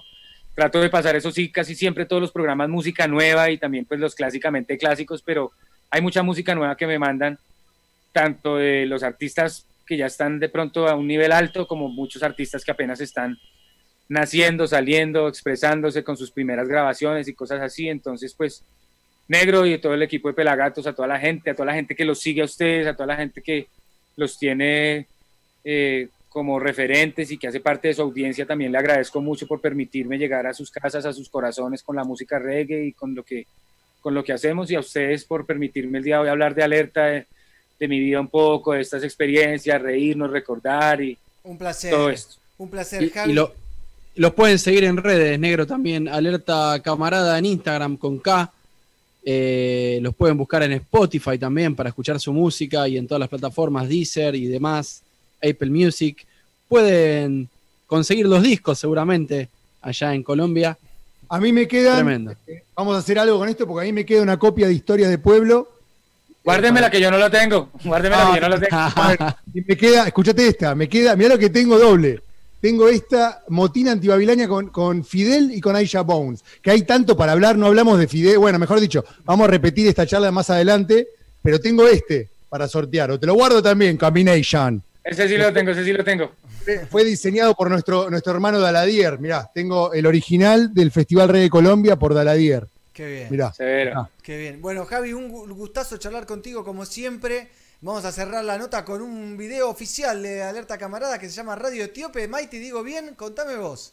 Ah, sí, sí, este lo hicimos, lo hicimos con Javi un día que yo me estaba mudando de departamentos y aterricé en, uno, en uno de los tantas guaridas de alerta en el centro de Bogotá, en la carrera quinta, con 19 en- entre 19 y 18. Y Javier estaba en ese momento, creo que en el segundo año de, o tercer año de Radio Etíope para la superestación. Y yo estaba con la cámara nueva y, y, loco, ¿qué hacemos? Ponemos la música en la terraza y hacemos un videoclip. Hicimos un videoclip, ya fue. Lo hicimos al toque, así, con una. ¿Te acordás? Sí, sí, sí. Esa canción es bacana porque está encima de un ritmo que se llama Truths and Rights, que es un ritmo clásico. Y el, el- digamos que el sonsonete que yo cogí para, para jugar con el dog play que hice es encima de King Kong. Y hay una anécdota porque un día estaba yo en, en, en, en Lyon, en Francia, en un evento que se llama el Telerama Dog. Y estaba King Kong que iba a cantar con, con Mungus Hi-Fi. Y entonces estaba yo comiendo ahí con King Kong aquí al lado y le, yo estoy re emocionado porque King Kong me trama como un hijo de puta y le digo a King Kong, marica, yo hice una canción y, esto y se la empecé a cantar y el man era cagado la risa y tal. Una chimba, King Kong. Bueno, e- e- ese videoclip, esta es la terraza de ese departamento, mira, con un amigo de, de la alerta que es Gabriele. Es- es- en esa terraza grabamos, ahora van a ver. Es de- esta foto es de esa misma época. Bien. Sí, sí. Vamos a ver el video y después eh, vamos a estar charlando con eh, los hermanos del gueto, eh, unos hermanos uruguayos de Colombia. Nos tomamos un avión y nos vamos para Uruguay. Eh, gracias, Javi. Seguimos en contacto. Muchas gracias a ustedes. Nos vemos. Éxitos, con toda. Nos Nos vemos. vemos en Chao. 900 programas. Dale. Online. Europea estaban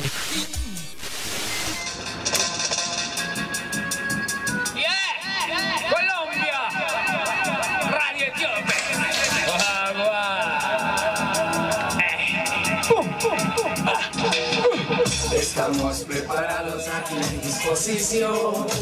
Oh, oh, En Radio Etíope la mejor selección. Oh, Todos los miércoles de una a dos. Sábado en la mañana a las 7 repetición. Ey, el mono en la consola va tirando el falla. Camilo en el sound system haciendo la batalla. Dispara en la superestación. El reggae tiene su casa. Yeah, yeah. El reggae tiene su casa.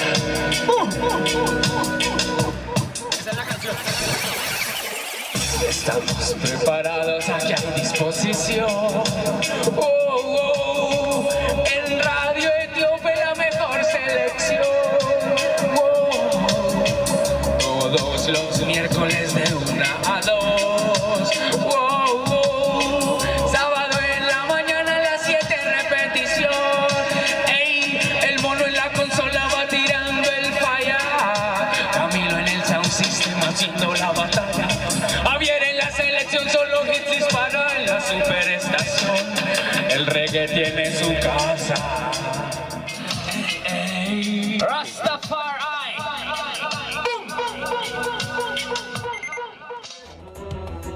Yeah, how we all doing? This is Clinton Ferran. Just want to let you know that on Monday, November 30, I will be a part of the Somos 900 Pelagatos, the online festival for 900 Pelagatos programs. It's the number one reggae program in Latin America. See you on the YouTube channel Pelagatos Reggae. South America, see you. One love. Lion Rolling Circus, Cogonauts y Little Jamaica presentan Somos 900 Pelagatos. 15 años, 16 temporadas, 900 programas. un festival online, Único. Lunes 30 de noviembre. 20 horas, Míralo en youtube.com barra FM Pelagatos.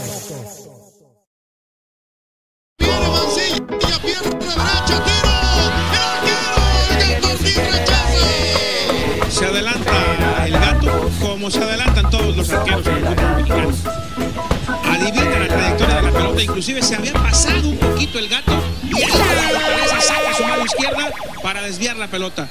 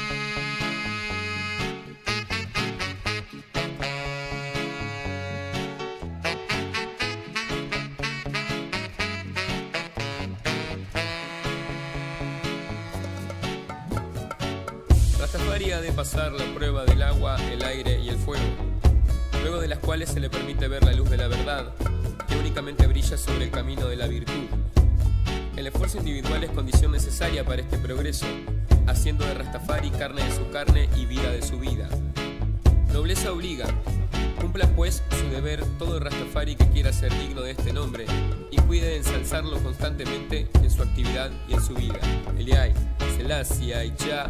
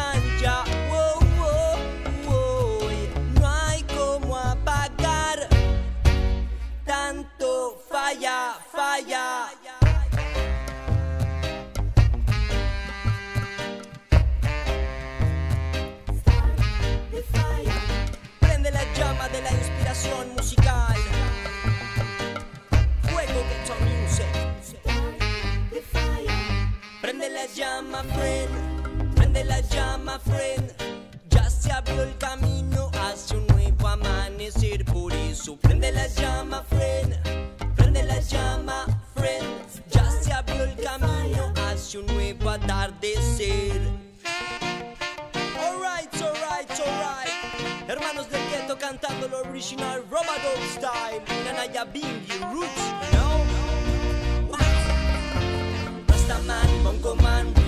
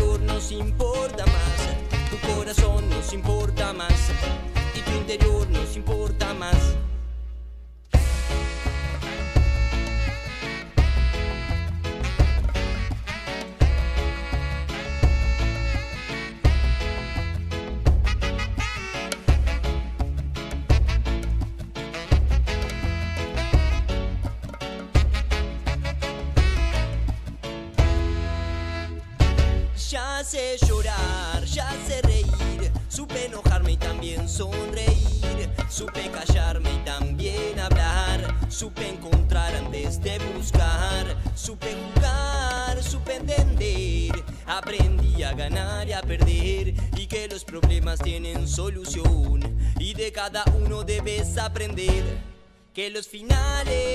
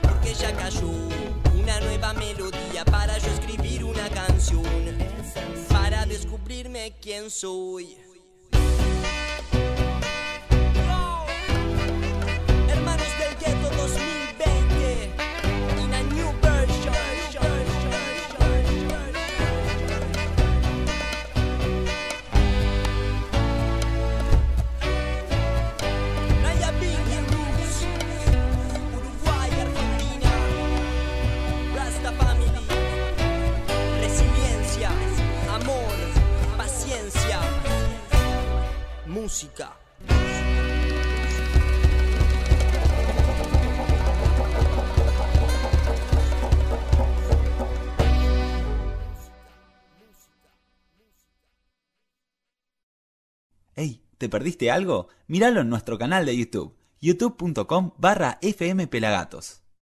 Bendiciones, más familia. Aquí los saluda Matamba, el mensajero del Lion, el Fire Lion. Les cuento que este 30 de noviembre Pelagatos está celebrando 900 programas. Se está haciendo un festival con un montón de bandas y ahí también vamos a estar por el canal FM Pelagatos, ahí en YouTube. 900 programas de Pelagatos. Vamos a celebrarlo juntos. Bless el Fire. ¡Ey! ¿Nos estás escuchando? En pelagatos.com.ar Ahora sí, ahora sí, tenemos a ellos, a Mágica Soul y a Gianni de Hermanos del Gueto. Bienvenidos, amigos, amigues. Buenas tardes, hermano, ¿cómo va? ¿Cómo Muy- andan? Muy bien, los veo muy coronados. Estamos, estamos con la corona ahí, sí. Bien en alto.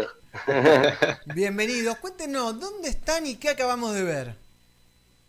Bueno, estamos, ahora estamos en, en Montevideo, en Parque Rodó, y, y lo que acaban de ver es eh, el medley, la última producción que, que hemos lanzado hace, hace unas semanitas atrás. También filmado parte acá en Montevideo, parte también en Maldonado y todo el resto en Argentina ya también en distintos puntos, a la distancia. A la distancia. Y bueno, como se hacen las cosas ahora, ¿no? Y un poco sí, cuando estamos, en este, en este momento estamos, además con la banda, digo, yo estoy acá ya hace, hace casi siete meses, así que estamos en ese plan de, de tratar de que la, la, la- la unidad entre las partes sí se haga presente, aunque sea de esta manera, que el trabajo no se pierda, que sigamos produciendo y haciendo cosas que nos mantengan a nosotros ahí en, en ese calorcito que tanto tiene la familia. ¿Y, y, y cómo fue? Dijiste cuando arrancaba la. Cuando viste que nos guardaban a todos y nos quedábamos adentro, dijiste, tengo que salir de acá e ir a ver a la, familia. ¿Cómo, cómo, ¿Cómo te fuiste de vuelta para Uruguay? Estuve, estuve dos meses allá con todo el tema de cuando arrancó y, la cuarentena y el encierro y toda la movida. Y en un momento salió la posibilidad de, de que había un barco para residentes uruguayos en Argentina y, y vi la posibilidad, llamé a, a- a- a mi vieja y le dije, che, me hace un lugarcito ahí en la casa. Eh, y mi vieja como, como, como, como mamá así, eh, que cuida a su pichón, más bien me dijo. Y ta, me vine y estoy acá ahora. Eh, y bueno, así fue. Y desde ahí no he vuelto y todavía, como está, está todo tan, tan incierto, no hay nada tan que se te pueda así como aferrar a, a ningún plan a futuro. eh, por ahora estoy acá y, y seguiré viendo cómo, cómo avanza. Mientras tanto, haciendo música siempre, sin parar. Me imagino, me imagino. Y me interesa la producción de- del medley que acabamos de ver. ¿Cuántos artistas participaron? Aproximadamente. Y bueno, éramos, somos los ocho músicos y músicas eh, y los cuatro brothers de la, de la sociedad Rasta. Así que éramos 12 personas ahí. Bien, ¿y Eh, ¿qué onda eso de la sociedad Rasta? ¿Qué, qué- cuéntenos un poquito, ¿qué, qué, qué, qué crearon? Y creamos esta combinación hermosísima, sinceramente, que la verdad al ver el resultado final a mí me impactó. Me impactó porque cuando Gianni nos vino con la propuesta, la verdad que no dimensionaba que iba a quedar tan bueno como quedó y la verdad que se laburó con tanto corazón que el resultado es increíble Qué bien. Este, y aparte lo, lo que es la, la- la combinación, ¿no? De las canciones de Hermanos del Gueto, con, con- con la base de los tambores Nayabingui. Eh, la verdad que la combinación quedó estupenda y digo, también como que, o sea, creo que mutuamente también nos da como otro vuelo, ¿no?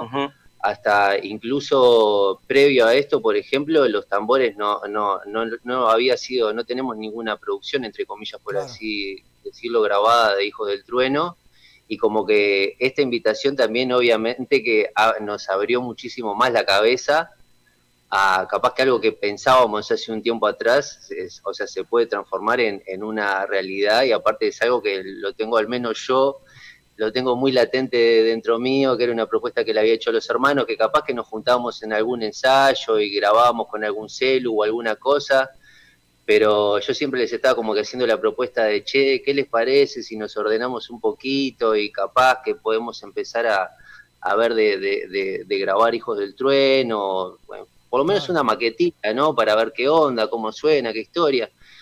Y la verdad que, bueno, gracias a la invitación de Gianni y los hermanos dio. gueto, a mí me partió la cabeza, porque el sonido que se logró es increíble.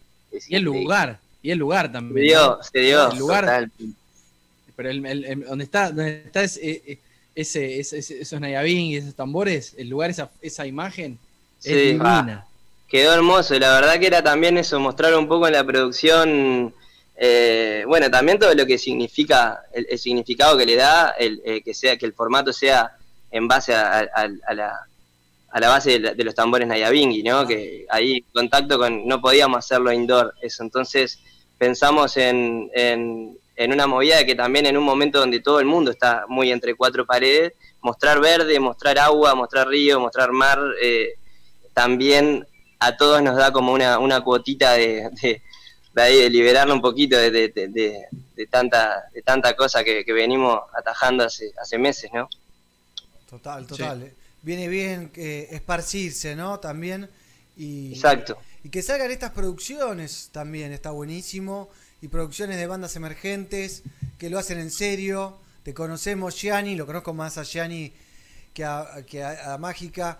eh, pero, pero los vemos laburar y laburar y laburar y meterle y tratar de hacer las cosas lo mejor posible y con la mejor calidad y cada vez con más calidad y con propuestas más originales, ¿no? Como esta que, que acabamos de ver. Y, y está buenísimo que pase eso porque, porque demuestra que hay gente con ganas de que el reggae crezca y eso es lo que buscamos nosotros. Y, y bueno, y vamos a la par y está buenísimo. Y me, me encanta, o sea, felicidades, lo vi y me puso contento. Más allá de que me gustó y que, y que estaba bueno, Dale, me, me alegra desde otro lado, ¿viste? Como el lado de qué bueno que hayan pibes que estén haciendo estas cosas, así que felicitaciones. Gracias, hermano. Es comprometido, realmente. Se Quería nota. saber, eh, si, si me permitís ahí, negro, Eh, que nos cuenten un poquito. Yo veo que está muy activo, eh, que está muy activa la movida en, en- Montevideo. Veo el sistema de sonido Pantera Negra, Dinamita, desde siempre. Vi que están haciendo muchas actividades.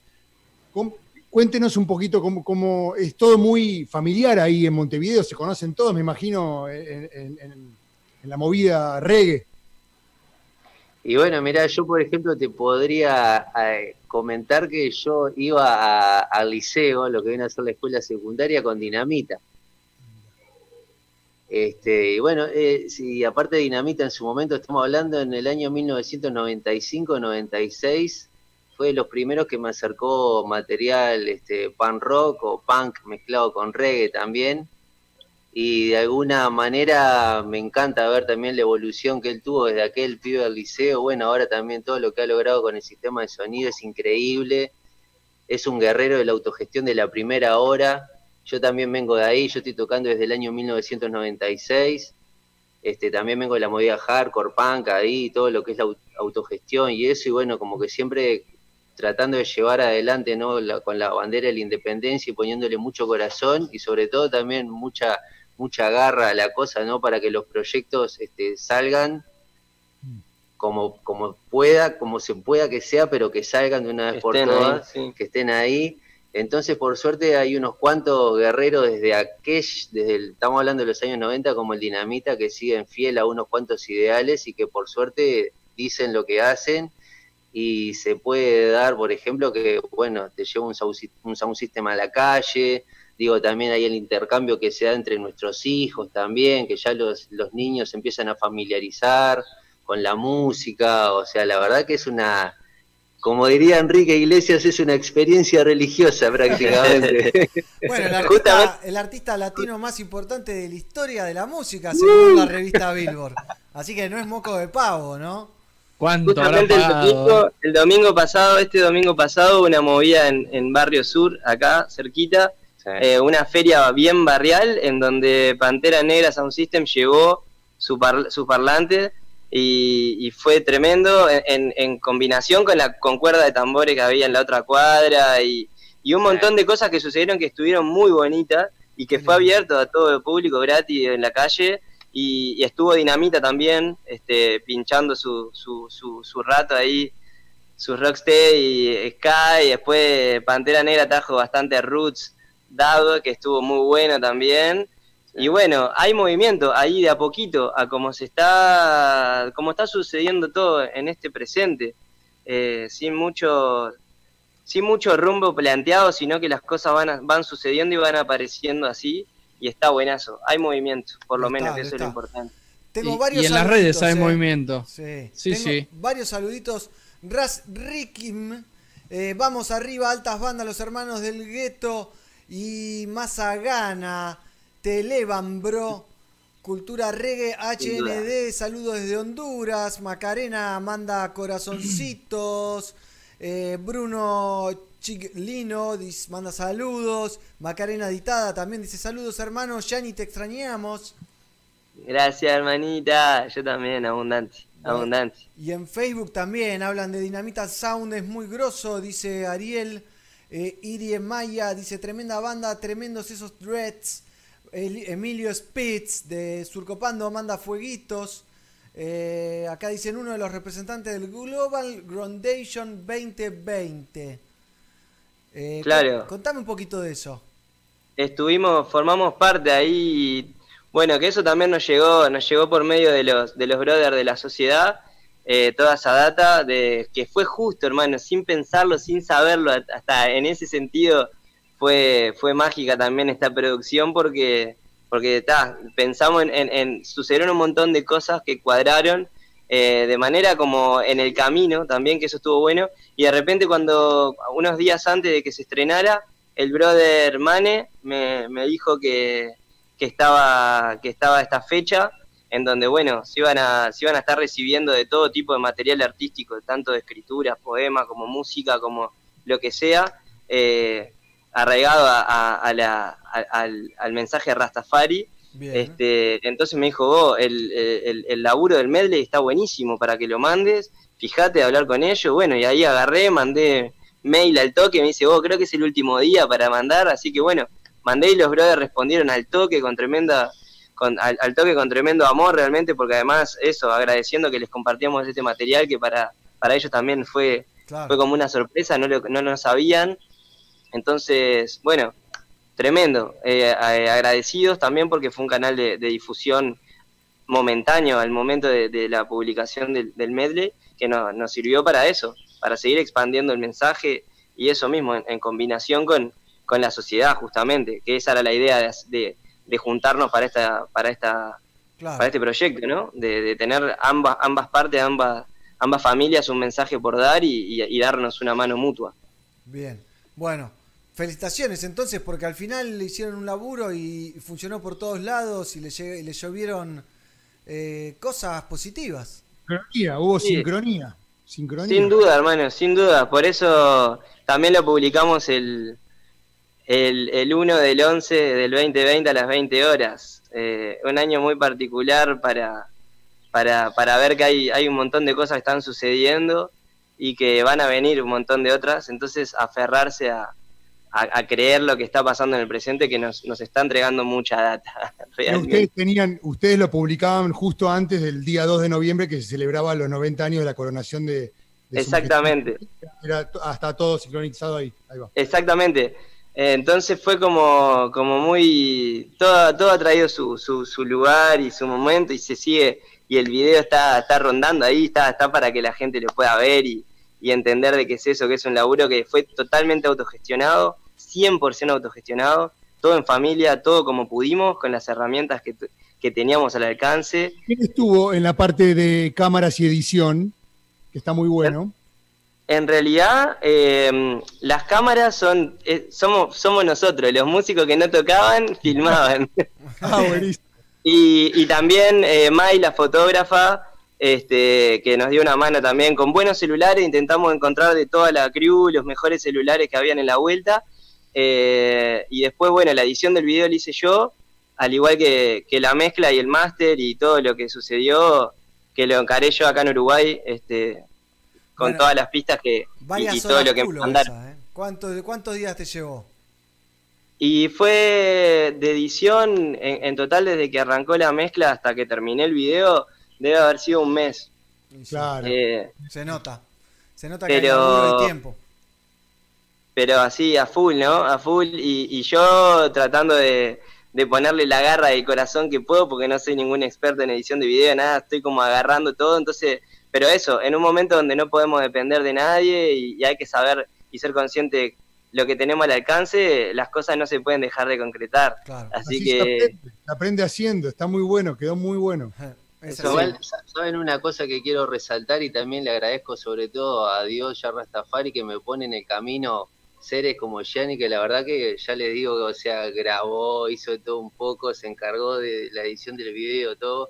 Es increíble cómo este ser se pone la camiseta, la verdad que tiene una energía acá que me, me- me- Sí. me llega, tiene un fuego que la verdad que le tengo sumo respeto porque es increíble cómo se pone la camiseta y cómo se puso todo este proyecto al hombro.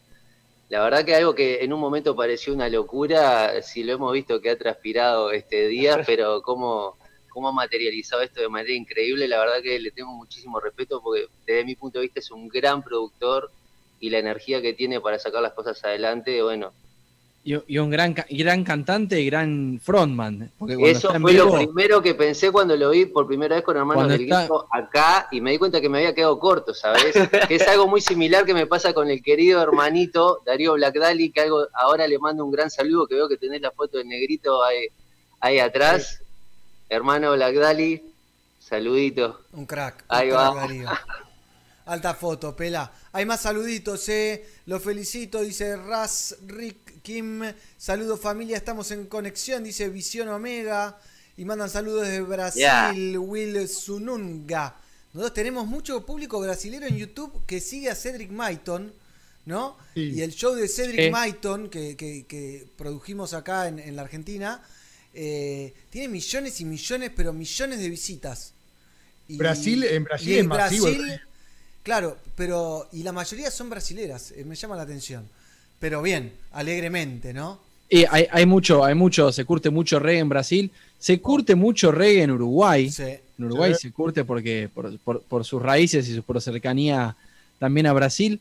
¿Y, y qué es lo que se viene nuevo, hermanos del gueto? ¿Están, estás planeando, ¿Están planeando algo ahí? ¿Hay una Sí. combinación de vuelta con, con mágica?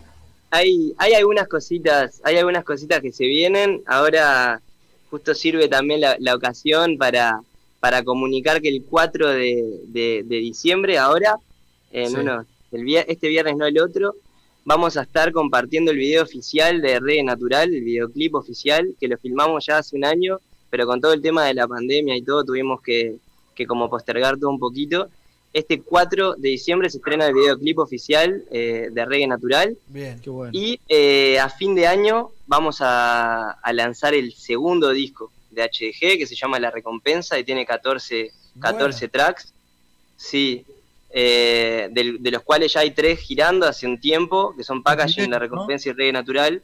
Claro, ahí está. Gitazo, Esos tres que gitazo, Packaging. Lindo, lindo video, lindo video packaging también.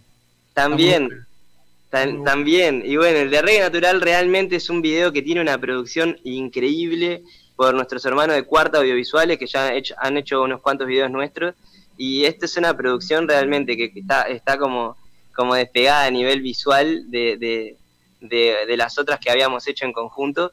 Así que eh, eh, estén atentos y atentas que, que va a estar bueno ese material. Muy Bueno, bien. 4 4 de diciembre. Por el canal de. YouTube de ustedes, ¿no? Claro, por nuestro canal de YouTube, exacto. por- Y bueno, y a fin de año, para cerrar este año, y para entrar en, en un, en un 2021 con todo el power, vamos a sacar el disco a fin de este año. Este, que bueno, también un lindo material, eh, una, una diversidad bastante interesante de canciones eh, de la Ghetto Music que, que está bueno, está bueno realmente. Bueno, Con el bien. hermanito eh, Toby de Buenas Vibraciones, que lo grabamos y mastera- masterizado en el afro, con el Camel. Ah, mirá, con Tobias nivel, Puri y con Tami. Tremendo, una bomba va a ser eso. No puede sonar Sí, mal. Eh, Escúchame, y por el lado, y por el lado de Mágica, ¿qué podemos estar esperando de la, de la Rasta Federation ahí, de Uruguay? ¿Qué, qué se viene? Y bueno, mirá, eh, ahora en realidad estoy haciendo un cursillo de producción musical y tengo pensado más o menos finalizar el curso con unas tres producciones musicales nuevas, tres singles, este, que seguramente los voy a empezar a tirar a partir del, del año que viene, para después más o menos ir, ir cerrando un disco. Pero yo estoy, soy como un, un bichito que vengo del punk, pero muy abierto a la evolución musical que Dios tenga deparada para mí. Entonces, como que siempre ando tratando de buscar de hacer unas mezcolanzas musicales este, interesantes. Obviamente que también vamos a meterle un, un poquitito de reggae a la cosa, que era una cosa que habíamos hablado con el Pela en su momento cuando nos vimos allá en, en Buenos Aires, que él me recalcaba que había mucho, este, mucha gente de reggae que venía del punk. No sé si te acordás Sí. de la charlita que Bueno, tuvimos. Y bueno, este, bueno, vamos a empezar a hacer unas mezcolanzas ahí. Este, bueno, ahora el, el Y tirar 18 esa, la de- perdón, la de. ¿Qué ibas a decir? no, el 18 de diciembre voy a tener un show ahí con la banda, pero es una, es una cosilla ahí que estuvimos hablando entre bambalinas, nosotros acá, que no se, no se puede publicitar mucho, que les mando un saludo a Albana y a Inés, que son las dos integrantes de la banda. Y el 13 de diciembre Eso, el 13 de diciembre. tenemos el festejo de los 10 años de la Casa del Reggae, Bien. que ahí vamos a estar presentándonos con los hijos del trueno, también va a estar el señor Gianni. Bien. Va Vamos a estar- ver, es una movida copada que se organizó ahí, que van a estar abriendo los hermanos haciéndonos chanda y a Bingy. Y después vamos a hacer eh, un. Somos cuatro cantantes en formato Sound System. Y después eh, tres bandas eh, al, al final. Eh, vamos a estar, bueno, Rayanti de Mazagana, Mufasa, que son de San Carlos. sí, Eh, yo voy a estar representando Hermanos del Gueto. Va a estar Roots Rola de Maldonado. Y después va a estar tocando Don Godi eh, con su banda. Alejandro Larrandaburu, ex cantante de, de Quimia. eh, va a estar cantando también las canciones. Y va a estar cerrando Echa la Madre. Así que es un festival copado para este momento raro, con todo el protocolo y todas las mesas, ¿no? La gente va a estar sentada. Va a ser algo muy raro y nuevo para todos. Le mandamos Pero- un saludo grande a Sergio de la Casa del Reggae, que es un activista del reggae music, ahí el número Ahí uno va. de Uruguay. Y un saludo para el Sergio. Va a estar este Selecta Visión Omega y los chicos de eh, la parejita Melódica Vibes también. No, lamentablemente no van a estar. Lamentablemente a no. Visión Omega le mando un beso a mi mujer y a Le mi hijo. Nazareno también, el pequeño Punky que están mirando atentamente. Por acá rodaron, Suma rodaron uno- unos mixtapes muy buenos de Visión Omega. Ah, Sí. gracias, brother, gracias. Muchachos, Sí, hay más saluditos y con esto cerramos. Fran C dice saludos hermanitos desde La Plata. El Narfo diciendo presente. Y también en Facebook. Buen Arfu. Cele... Sí, Cele, Adelante, pelado. Cele de Lauría que dice: Vivan las mezcolanzas, ahí, viva Mamagaya también, ¿no? Saludo a Mamagaya. Yes. Eh, en Uruguay hay Rey Negra, siempre en diáspora, dicen ahí. Bien, bien, ¿eh? Arriba la cosa- autogestión. Y una, cosa, y una cosa importante que digo viva, que es esto que hace un tiempo que vengo pregonándolo, es la afinación en 432. En la 432, eh, por favor, a ver si entramos todos en la frecuencia de la Pachamama, ahora que mencionaste a Mamá Gaia, que sé que lo produce José Gaona, a ver si empezamos a entrar en la frecuencia y Vamos terminamos de armar el puzzle. Bien, bien. Hoy Celeste me mandó por privado un audio de su nuevo disco eh, que lo está produciendo Gustavo de, de Sig Cirraga. Eh, La bomba. bomba, alta gama. Alta gama, ¿eh? Mirá, qué bueno. Así que Interesante saberlo, hermano. Sí, se viene un disco de Mama Gaia eh, explosivo. Explosivo, escuché un tema y, y me encantó. Pero bueno, muchachos, le, le soltamos la mano. ¿Eh? Que sigan disfrutando de la vida en Uruguay, que es más tranquila y, y más soft. Creo que se vive mejor en Uruguay que en Argentina. Así que Igual mira, está caro, eh, está caro acá. a eso seguro. caro. Y más para los argentinos. Igual aprovechen como hizo Gianni y se vienen para acá, les hacemos un lugar en casa. No se puede, no se puede, no podemos ir, no nos dejan entrar. Ah, Alberto, ¿qué haces, Alberto? De alguna, de alguna manera vamos a ir. Al- algo tenemos que hacer. Ya nos vamos a encontrar. Alberto, no, el, el presi de ustedes es. Ah, sí, mirá. No me sé el nombre. No vamos, no vamos a tirar, no, no vamos a hablar de nada de eso porque no sirve. Nosotros acá estamos para hablar de otras cosas. Muy bien, muchachos. Realmente. Hermanos del. Gueto, Gianni, Mágica Soul, aquí en Somos Pelagatos, les agradecemos un montón y seguimos. Muchas gracias por el espacio, hermanitos. De verdad, como siempre. Un placer y seguimos con más Somos Pelagatos. Se viene Pelota Chingó, ¿eh? no sé si la conocen a esa banda que Sí, explotó claro. con un video Claro, en claro, YouTube. sí, que hermano. Tiene 26 millones de reproducciones Ah, el claro, video. el video En el Cabo, en el Cabo Polonio. Exactamente. Ahí va. Y tienen Bueno, una versión de eh, cultura profética hermosa. Estuvo bueno saber que íbamos a compartir con, con, con las hermanitas y con, y con el brother de Alerta Camarada, que también hace tiempo que, que venimos siguiendo su trabajo y respetando abundante lo que está haciendo por el, por el reggae sudamericano y abriendo para otros lados, porque ya está en el Rototom y, y en- Ahora, si querés, te linkeo, Gianni, que él siempre está abierto en colaborar con bandas. Así que. Bueno, hermano, sí, siempre, siempre. Y acá también, desde este lado, siempre abiertas las conexiones que, que, que, que están pa- para, para generar algo, realmente. Para Eso dejar sí. algo. Un lujo. Gracias, Muchachos, gracias, hermanos. One love, Gracias. buenas vibras. Nos vemos. Nos vemos pronto. Vamos a ver a Gracias. Pelota Chingó, entonces, tercera llamada desde Quito. El Teatro Capitol Aguacero se llama esto.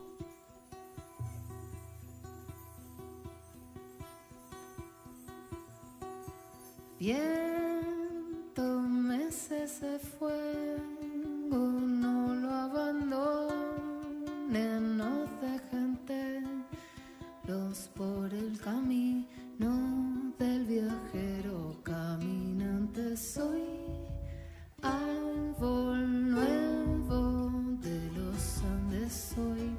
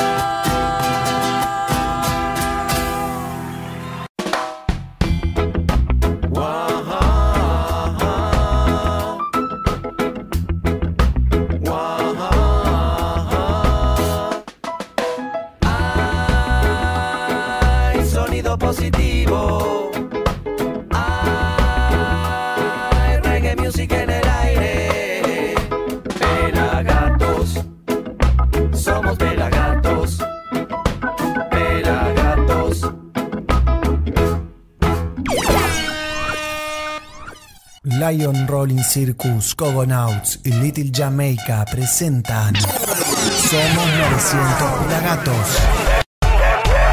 15 años, 16 temporadas, 900 programas. un festival online, Único.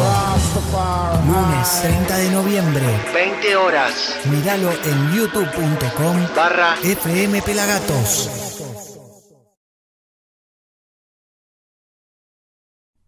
¿Te perdiste algo? Míralo en nuestro canal de YouTube, youtube.com barra fmpelagatos.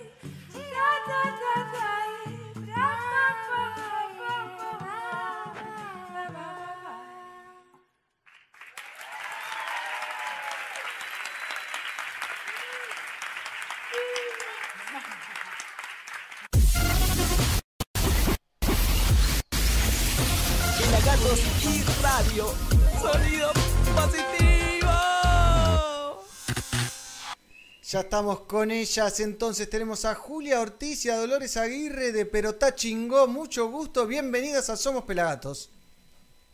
Hola, muchas buenas tardes, mucho gusto. También recibimos a Gizzy, que la estaban explotando Hola. laboralmente, pero ya la tenemos con nosotros. Me han recuperado, por suerte.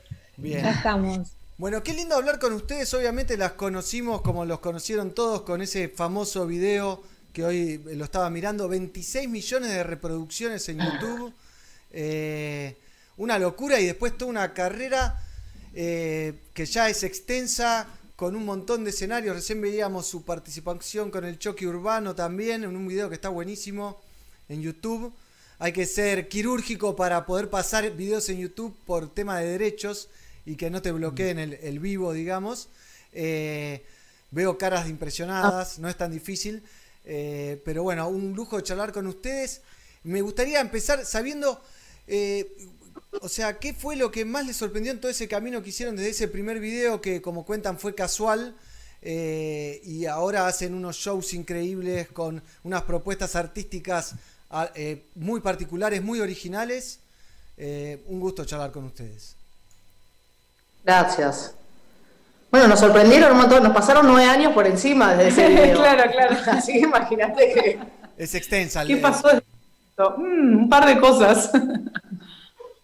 Un par de Pero cosas. sí, fue súper fue súper intenso al principio. O sea, esa fue la, pro- la sorpresa máxima, sentir que, a- que algo estaba pasando con esto, que, que ni siquiera lo, lo habíamos propulsado nosotras, sino que se estaba compartiendo, se estaba moviendo solo ahí de boca en boca, de muro en muro.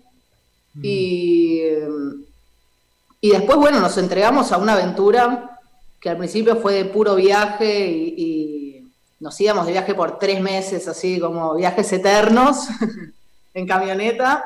Volvíamos, estábamos un mes, nos volvíamos a ir a otro lado y después fuimos transformándonos como todo ser humano, fuimos creciendo, pasamos a, la, década de los 30 también, con todas sus informaciones y sus nuevas ganas.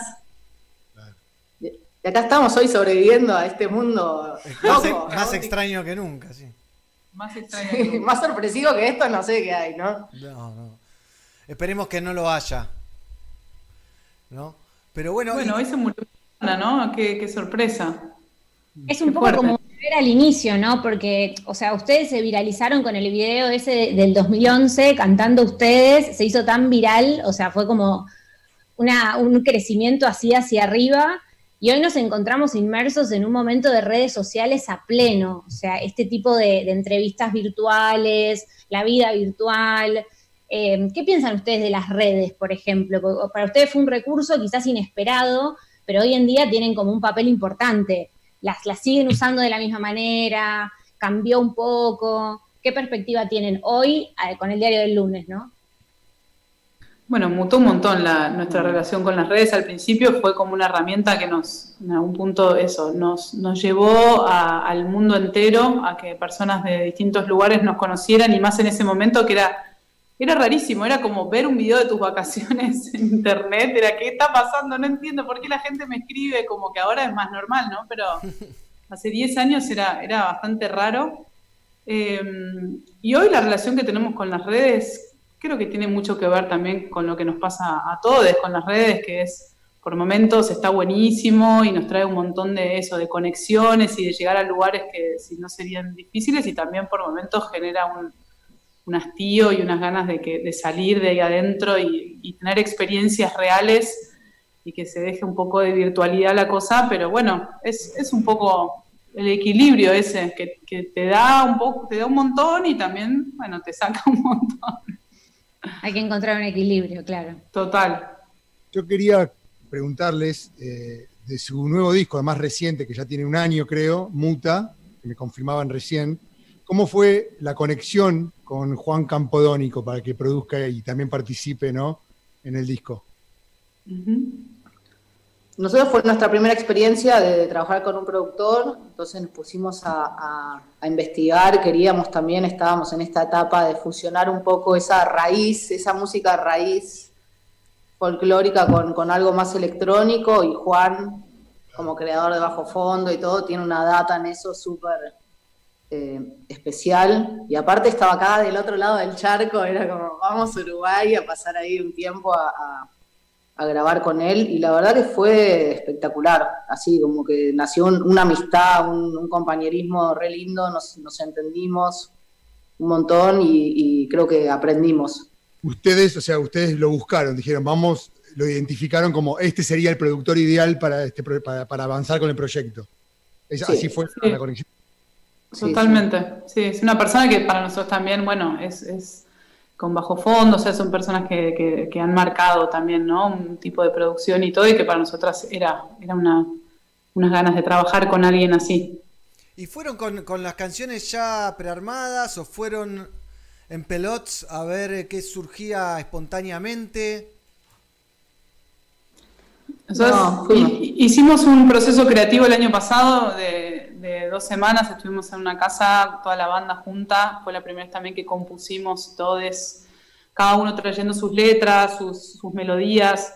Y desde ahí también una bajada conceptual de qué era lo que queríamos contar con el disco, que es este- esta mutación del, del ser humano por- a lo largo de su vida, con cuatro, cuatro etapas que, que te van llevando a lo, a lo largo de ese recorrido. Eh, y en eso se hicieron bajadas de ocho canciones, pero así como unas primeras bajadas. Y después, una vez que estuvimos allá en el, en el estudio con Juan, ahí le fuimos dando forma y estructura y ritmo y como más, las, las terminamos de, de amasar y cocinar ahí en el estudio. Bien, y fue fácil en- entregarse, perdón, Gigi, fue fácil entregarse al, al productor, tuvieran empatía inmediata, porque siempre es difícil, ¿no? Abrirse, entregar el arte de ustedes a, que otros opinen, un tercero desde afuera. ¿Cómo, cómo llevaron esa parte? Yo creo que fue fácil porque había empatía, nos gustamos, entonces había como, como un... También Juan, para mí algo, algo que, que fue lindo de él es que él estaba súper abierto a, a qué queríamos y a que esa, ese sonido y, y esa producción la hiciésemos desde, desde lo que queríamos y no tanto él desde, bueno, esta es mi producción y yo voy a hacer con esto lo que me parece, sino que él nos traía sus devoluciones y, y nosotras también le, le llevábamos nuestras ganas de, uy, acá estaría bueno esto, uy, en esta parte, no, esto no me gusta, hubo un, un ida y vuelta constante. Qué bien. Y eso fue súper rico, además fue de mucho aprendizaje realmente, porque fue como abrir, él como que abrió así toda su biblioteca de sonidos y conocimientos y, y los compartió y nada, Es como- entramos en unos, unos viajes profundos. Es como un hotel estudio que tiene él allá. Yo veía imágenes, este, te alojas en, como en un campo. ¿Cómo es la, la- la movida esa? No, ah, no, no, porque las imágenes esas nuestras como un, un- un mix entre el proceso creativo que nosotros hicimos, donde hicimos las canciones, y el momento en el estudio, que el estudio es un estudio, como todos los estudios que entras y no sabes qué momento del día es casi. un estudio hermoso, igual así en, en Montevideo. Y no, pero es un estudio, una casona antigua puesta como estudio, muy linda. Bien. Yo escuché eh, eh, el disco y noté con los anteriores como mucha más presencia electrónica. Eh, eso es una elección de ustedes, tiene que ver con, eh, esto, con esta mutación, digamos, y con su, su mutación propia como artistas, de decir, bueno, queremos probar otros recursos, queremos hacer otra cosa, porque de por sí siempre, o sea, levantaron como la bandera de la vanguardia porque hicieron algo súper distinto, quizás sin saberlo, y hoy, o sea, comparando los discos, noté como esa presencia electrónica que está muy buena, pero ¿de dónde devino eso? De ustedes, de, de int- internamente, un proceso, las ganas, un cambio. Sí, creo que vino de, un- de unificar un poco las ganas que todos teníamos, que todas teníamos dentro del grupo, eh, sobre todo Juli y yo, como de, empezar a, amasar los temas más entre todos, creo que llegamos a ese resultado. Y también Juan es súper electrónico, él, entonces ya con, con una base electrónica que nosotros caímos, él como lo, llevó varios, varios escalones más allá.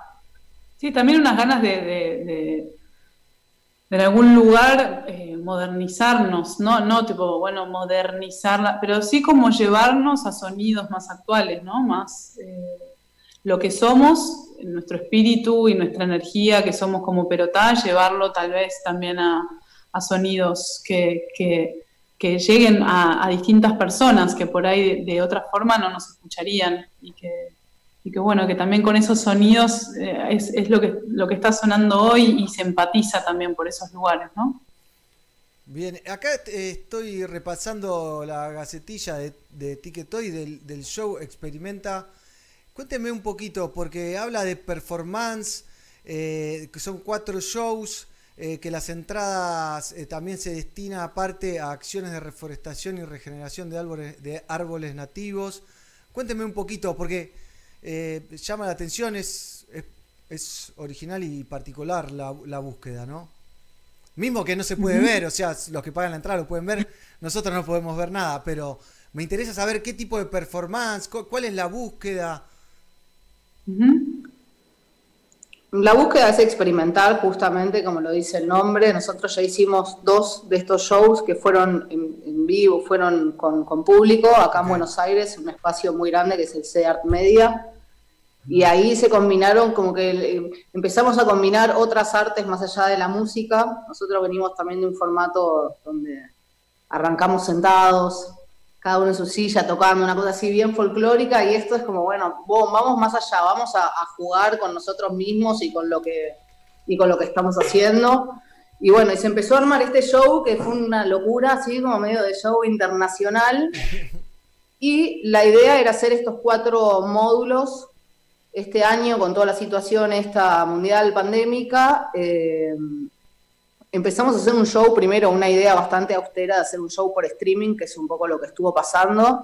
Y de golpe, cuando fuimos entrando en ese viaje, nos dimos cuenta de que si queríamos hacer un show en vivo como el que, como el que hacemos en vivo con el público, pero grabado y, y mostrado en una pantalla, se iba a quedar muy corta la experiencia. Claro. Entonces empezamos a investigar un poco más con las posibilidades que teníamos dentro de lo que es hacer un show virtual, un streaming y, bueno, em- em- empezamos a entrar de vuelta en esta locura y dijimos, wow, wow, esto es un experimenta, de vuelta, ¿no? Como que una vez dentro del proceso nos dimos cuenta que en verdad estábamos de vuelta experimentando y queriendo, como que creo que el, el- el fin de experimenta es, es que, que sucedan cosas, que sea una experiencia para, para todos, que cada uno, cada una pueda sacar su interpretación de eso y que, que no es simplemente ir a ver una banda a tocar. No es, creo que no es la idea. Esto más que nada es, es como una película. Claro. Y sobre todo con Lo el que tema... se termina generando. Con gente muy grosa laburando, el director artístico es Pichón Baldino, que es el creador de De la Guarda. Muy grosso. Así que hubo- hay como una, unas varias locuras sucediendo y bueno, y mucha gente muy grosa trabajando en, en- en distintas cosas. Lo hicimos aquí en nuestra casa. lo- La casa la Perota. Perotá. ¿Qué, qué Perota. onda la casa Perotá? ¿Qué? ¿Cómo es? ¿Cu- ¿Cuántas habitaciones tiene? ¿Hay cocina? ¿Hay jardín? ¿Cómo es la casa Perotá? Hay cocina, obvio, porque somos una banda de, de- de buen comer, nos gusta las de cocinar y compartir, compartir comidas. Y mm, tiene un patiecito, tiene una terraza, tiene habitaciones, ahora uno de los músicos está viviendo aquí. Pero bueno, es nuestra casa productora, acá nos juntamos a tener reuniones, tenemos la sala de ensayo y también nos permite eso, que en una situación de golpe pandémica donde no se puede ir a ningún lado, bueno, nosotros tenemos un refugio donde poder juntarnos a crear y a, y la dimos vuelta a la casa, la llenamos de plantas, hicimos como una de escombros, de golpe se transformó en un lugar inhabitable, como una selva, y, y bueno, y en eso estábamos, y también junto con todo esto, mientras estábamos haciendo el show, empezó a, empezaron a suceder cosas con todo esta, la- eh, todos estos incendios intencionales, terribles que están sucediendo en el país. Y, y bueno, y desde el arte y desde tener un, un- un- un espacio y una plataforma y tanta gente que, que nos sigue y que nos quiere, también hay, hay unas ganas de plantar una semillita con esto y, y un poco lo- el camino que encontramos para aportar fue este, fue decir, bueno, con cada entrada que se venda hay una parte que va destinada a eh, reforestar, a proteger a distintas organizaciones que están ocupándose de, de- Claro. de- de hacer algo Y con toda esta esas- situación. Entre esas organizaciones aparece su participación de, en Planta y Canta, ¿no? De nuestro amigo Hernández Forcini y Don Camel. ¿eh? Que el Camel, sí. Un grande total. Sí, Ustedes gra- total, un grande total el Camel. grabaron para el disco y también estuvieron plantando árboles y demás por Lanús. Plantamos un, un palto ahí en Lanús Uy, qué rico. hace unos años, ya debe estar bastante grandecito, porque pero muy lindo lo que, lo que hacía Camel. re- Plantaron, no sé cuántos árboles plantaron, pero un montonazo. Lleva como 800 plantados o más. Es hermoso. Sí, sí, incluso cuando en la- una de las últimas entrevistas que le hicimos contó la experiencia de que con ellas había plantado un árbol de palta, ¿te acordás, negro? Lo contó. Sí, sí, sí. Bien. Qué Sí, bueno. fue muy lindo. Qué bueno. Mighty, dispare. No, el tema este de, de- del experimenta, me quedé pensando en todo esto, del performance, y, y- y- está mucho en este, en este nuevo disco, ¿no? El cuerpo activo, que ¿Qué podés adelantar? ¿Se puede por ahí contar algo sobre el tema? ¿Qué importancia tiene el cuerpo, no solamente de ustedes? ¿Hay alguna interacción con el público? alguna No sé si se puede adelantar o contar algo. Sí, hay, la idea también es como es convocar a esto, que cada uno lo Muy vea y lo encarne desde su lugar. Este disco todo el tiempo está hablando de, de- de encarnar, de usar el cuerpo, de, de moverlo, y creo que también esta pregunta que, que, que decía Gizzy de, de, mm, de- ay, ¿cuál era? Ah, de lo del cuerpo, de cómo va mutando, claro. todo tiene que ver como con una cosa más de, bueno, de volver al cuerpo, que pasa también con la virtualidad y con todo, ¿no? Que es como, bueno, estamos acá, esto es lo que tengo y, y hay que moverlo y hay que usarlo y respetarlo y, y- y cuidarlo. Y en eso, bueno, sí, cambió un montón, un montón. Nosotros estamos, perform o sea, el- tiene unas partes súper eh, performáticas y de cosas eh, medio locas que sí, ¿qué, qué está pasando? Pero con la performance pasa eso, es- que pasa seguido en esas cosas, ¿no? Como que uno mira Sí, y dice, sí. ¿qué está pasando? Y capaz entiende un poco, capaz no entiende. Pero Sí, al principio no entendés, está viendo una forma, decir, pero ¿qué es eso? Y bueno, y de golpe se empieza a mover de esa forma y decís, ah, no, era una persona. Claro. Está ahí, ah, mirá, es Juli, está cantando. Claro, porque Claro. esta- en esta canción eh, Vértigo eh, dicen como, como desandar el camino de lo aprendido y dif- el disfrute animal, ¿no? Como hay una búsqueda esa de, de más eh, aniquilar un poco la, la- la- la razón o el pensar y, y- y sentir más, no sé.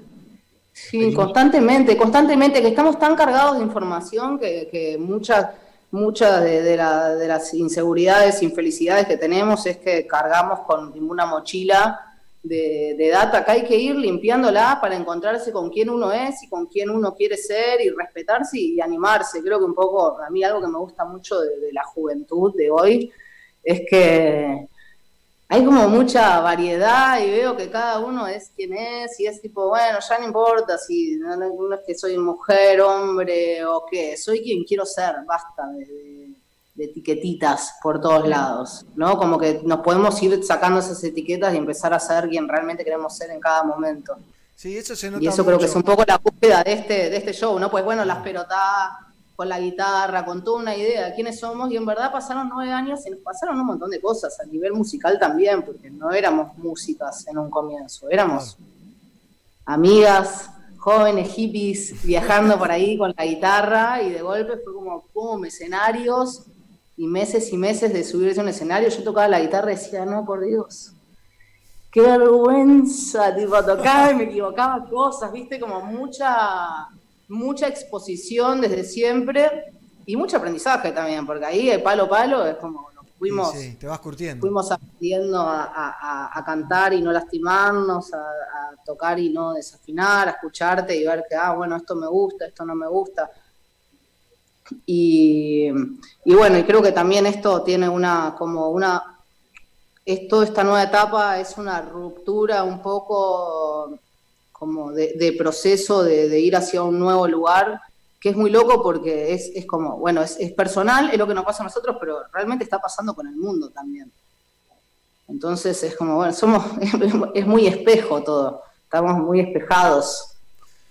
Claro, y cuando, cuando empezaron con la guitarrita y eran dos hippies tocando ahí, mirando el mar o algo así, eh, ni en pedo se ¡Ah, qué buen imaginaban. momento!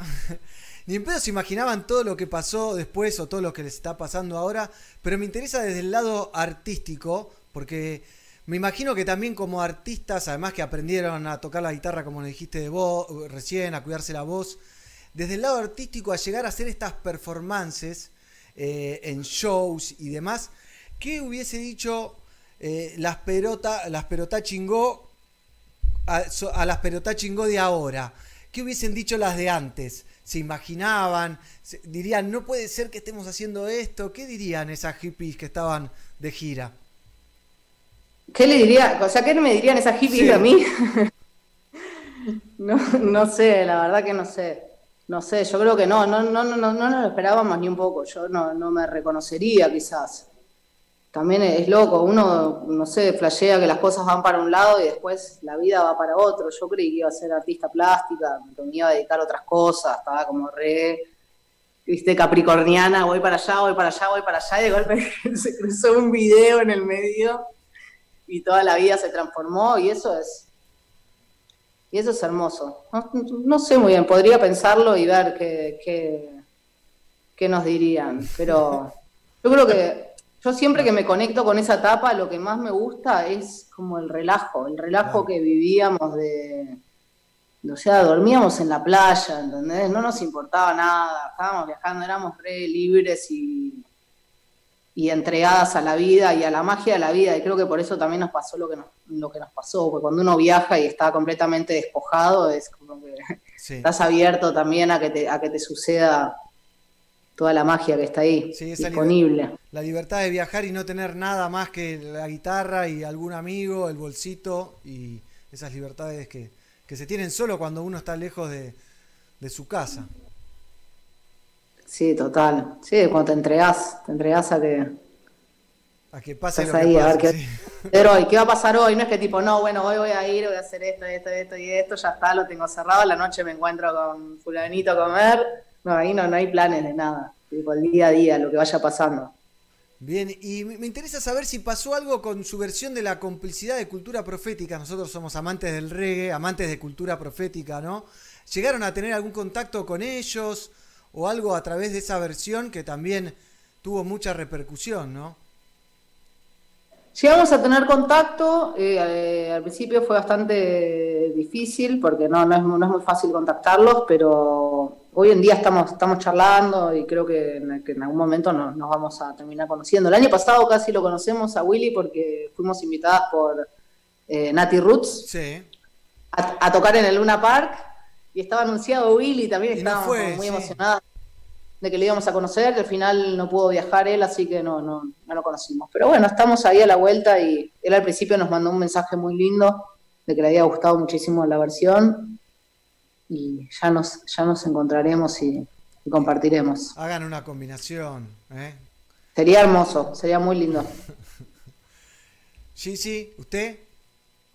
Bueno, yo más que, que compararlas con el, con el inicio y con el 2011 y con eso, me intriga mucho saber, digamos, después del disco Aguas que hicieron en el 2017, donde escuché varias notas en ese momento y todo, y ustedes decían como que estaban un poco atravesadas por circunstancias por ahí más personales, que estaban conectadas pero desconectadas y estaban como, como en aguas, justamente, que es lo que entiendo que esa sensación es lo que le dio el nombre al disco desde ahí, desde decir, bueno, estábamos en esa, en esa ola, digamos, ¿no? Como ahí, eh, ahora a muta, que es algo tan seguro, tan, bueno, listo, va, es lo que yo interpreto, ¿no? Digamos, eh, en esta, conecto con mi cuerpo a través del ritmo, ¿no? Porque hay mucho ritmo en el disco, hay diferentes ritmos, se nota ahí mucha percusión, mu- mucha, eh, perdón si estoy spoileando, pero se, se nota un poco eso.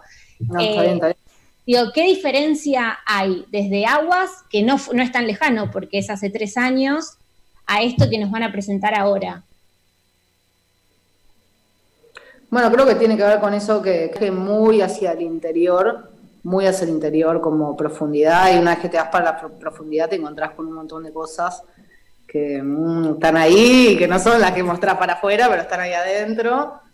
Y, y creo que también ese ir a tocar fondo es como, bueno, salís, este disco es, es muy para afuera, es fuego, muta. Es como, bueno, ya está, listo, ya hurgamos y ahora queremos ser, ¿viste? Ya no, no es tanto una búsqueda interna, sino es ser, es sacarlo para afuera. Todo lo que, lo que tenemos para dar y el cuerpo también, usarlo.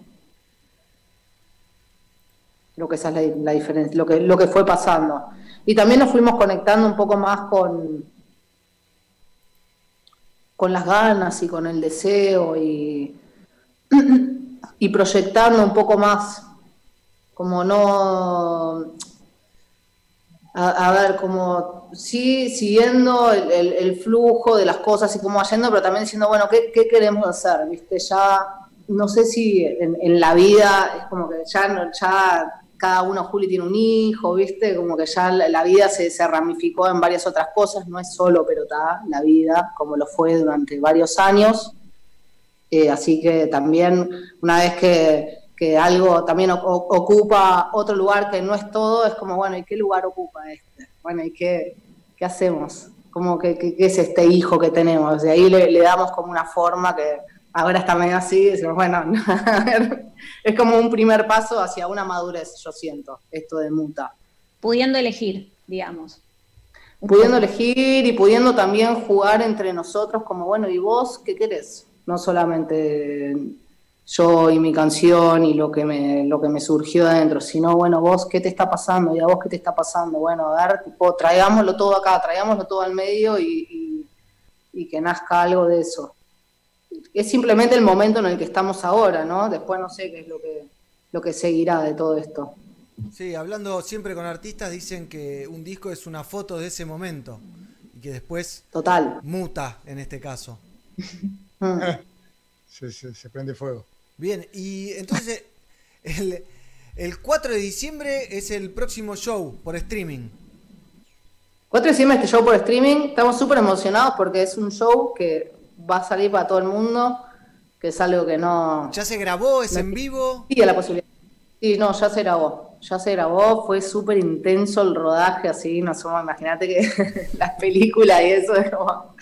O sea, aplaudo mucho a los actores, a la gente que está, tipo, que pone tanto el cuerpo en un rodaje, porque es un, es un montonazo. Es un laburazo, sí. Y la verdad es que hubo mucha gente muy grosa laburando y, y el resultado, todavía no está el resultado, pero lo que estoy viendo que está sucediendo es, es increíble. Como me, me enorgullece mucho realmente, porque Es una superproducción, o sea, entonces. todo esto del streaming, te podés quedar en un lugar muy cómodo, decir, bueno, hago un show que me parece espectacular, me parece que es hermoso también hacer un show y transmitirlo, pero también hay un montón de posibilidades con esta nueva herramienta que la podemos pasar por alto y hacer lo que ya, lo que ya hacíamos, o nos podemos embarcar en un viaje desconocido, de, de- Bienvenido de- sea. de muchísimas preguntas, que bueno, ¿qué hacemos con esto? Con, con todas las posibilidades que hay. Lo hemos ya para hablado- hacer algo medio cinematográfico. Claro, lo hemos ha- hablado con muchos artistas de que el streaming en general no estaba funcionando tan bien o no llamaba tanto la atención del público por esa conexión que hay en un show en vivo, ¿no? Obviamente del, del sonido, de ver al artista. Y, y está bueno la vuelta de tuerca que le va dando cada artista a, a estas producciones, ¿no? No sé, los vándalos chinos hicieron un musical así todo espectacular y gigantesco. Eh, bueno, ustedes hacen esta super performance. ¿Cuántos actores participaron? Te- contanos un poquito del, del detrás de escena de esta película de Perotá Chingó. Bueno, actores, hay una, hay una actriz que es la sobrina de Juli, Lisa. Ella es como la, la que nos cuenta este cuento. Ella va a ser como la que, la que va a viajar por este mundo onírico que creamos acá en la casa. Y nosotros somos los músicos. O sea, están los, los- los músicos que estamos ahí como interpretando toda esta... eh, eso, toda esta, toda esta música, performance, pero después también creo que tiene mucho que ver con, con todo el laburo escenográfico que hay y, y, y bueno, y toda esta, y, y las distintas formas de, de verlo, también hay distintas participaciones, está Juana Molina, Bueno, que es un lujar para nosotras, la primera vez que hacemos algo con ella. Bueno, Eh, muy. Está Juan Aguirre también. Andrea Ujamra desde Brasil, que se sumó también. Qué bien, la magia. Es como de- sorpresa. Hay La idea es que no sea algo fijo, sino como que vayan, que vas recorriendo, vas viajando por distintos lugares de la casa, van sucediendo distintas cosas, aparecen distintas personas. Lalo Mir también está. Apa. Bien. Apa. Apareció Lalo Mir. Aparece en la casa Lalomir, te puedes asustar, ¿no? Abrís la puerta y aparece Lalomir, te pegás un susto. Aparece Lalo Mir en la casa. Te estoy spoileando demasiado, pero bueno, que de verdad es lo que sucede. Claro. Bien, acá hay saludos desde Chile, de Pipo Núñez, saludos de parte de Dulce Gaia, de Venga Ya Oficial y de Dulce Gaia también. Eh, te aman, dicen por ahí, o las aman. Eh, algunos saludos que van llegando. Celeste también de Mama Gaia, eh, manda saludos. También Dios a las perotas, dice por ahí. Así que bueno, la gente conociéndolas un poco, el público reguero. ¿Cómo se llevan ustedes con el reggae music? Nos llevamos muy bien. Yo creo que en el fondo somos una banda de reggae, te digo la verdad. Nosotros bueno. cuando tocamos reggae pasa algo que es como. varios de los músicos que, que tocan con nosotras es como, chicas, hay que hacer reggae. Hay algo que nos pasa cuando tocamos eso. Nosotros también somos las dos de, bueno, de Zona Norte, que es una medio una cuna de reggae de Buenos Aires. Varias bandas y siempre desde que éramos adolescentes y todo, salíamos, íbamos para el río, todo, y todo era reggae, y las bandas que estaban sonando ahí eran reggae, y nos encanta toda la, Lo que viene con nada, el reggae. El mood, ese mood, ese, somos, somos muy de ahí. Hablando- Y, y para cantarlo y todo no, nos sienta súper bien también, nos gusta. Qué bien, bienvenido sea, ¿eh? porque hacen falta artistas mujeres en el, en el reggae music. Así que si mutan hacia un disco con algunos temas reggae, será muy bienvenido por, por los pelagatos. Vamos a hacerlo. Vamos a hacerlo, ya te lo digo, eh, acá tipo lo firmo. Alta primicia, vamos con todo. Está grabado, ¿eh? estamos hablando con Lola de Perotá Chingó, ¿eh? gracias a Gizzy que hizo toda la, la gestión. Eh, un lujazo charlar Gracias, con ustedes. Eh, no sé, ahí mis compañeros, si quieren eh, continuar eh, preguntando a Lola, que está entregada a las preguntas, ¿eh? así que aprovechémosla. Yo iba, yo iba a decir, ¿qué invitados hay? Y digo, ay, capaz que. No, pero ya que esté Juana va, a estar genial. O sea, ahora que están como coacheadas o, producidas este, también muy bien, yo lo que pude ver de, este disco, la verdad me, me encantó y de verdad se nota la mutación desde, desde mi lado, por lo menos que, que las vengo siguiendo. Y lo, lo que sí les quería preguntar es si sé que han viajado mucho, eh, y esta conexión con la naturaleza que tienen como, yo creo que es un poco la esencia de ustedes. Mm. Eh, ¿De dónde creen que vienen? ¿De los viajes? O Del sea, de esto que vos decís. Sí, de, de- de dónde crees que, que esa esencia es, es, la, es la de Perota? Que bueno, a, a todos creo que nos, nos- llegamos a ustedes también por, por empatizar, ¿no? Porque también puede ser una cuestión empática. Pero ¿de dónde crees que les nace? ¿Cómo conectaron con eso? A, a mí, o sea, me encanta esta pregunta y a veces me la hacen y a mí me sorprende porque para mí es como todos estamos reconectados con la naturaleza, ¿no? O sea, me gustaría creer que es algo tipo, es una esencia de todo ser humano, ese contacto con la naturaleza. El problema es que no Creo la vemos, que no la, no la Claro, sentimos. claro. Es que Por eso- todos, por eso difundimos. todos, es como, no sé, yo, yo me, en eso me considero re normal, pero también me sorprende y, te lo tomo y sí, yo amo los lugares de naturaleza, también soy de la ciudad, entonces cuando intento eh, salir un poco, lo que más quiero es irme hacia un lugar de naturaleza y los viajes tienen mucho de eso también. Eh, nosotras desde muy chicas, las dos, hemos viajado, acampado mucho. También creo que viene de ahí. Yo he acampado con mi familia todos los años, con eh, mi clase nos íbamos a acampar a algún lugar un par de días, Juli también. Nos enseñaban a montar la carpa, cómo hacer un fuego, cómo varias cosas. Creo que quizás eso tiene, tiene que ver. Pero después, en verdad, yo hoy en día ya como que lo adjudico a que es el lugar donde, donde vivimos y que es la, la maravilla más grande de este mundo, es la, es la naturaleza. Y que hay que cuidar, hay que cuidarla, hay que plantar, hay que, que estar ahí como súper conectados con eso, creo.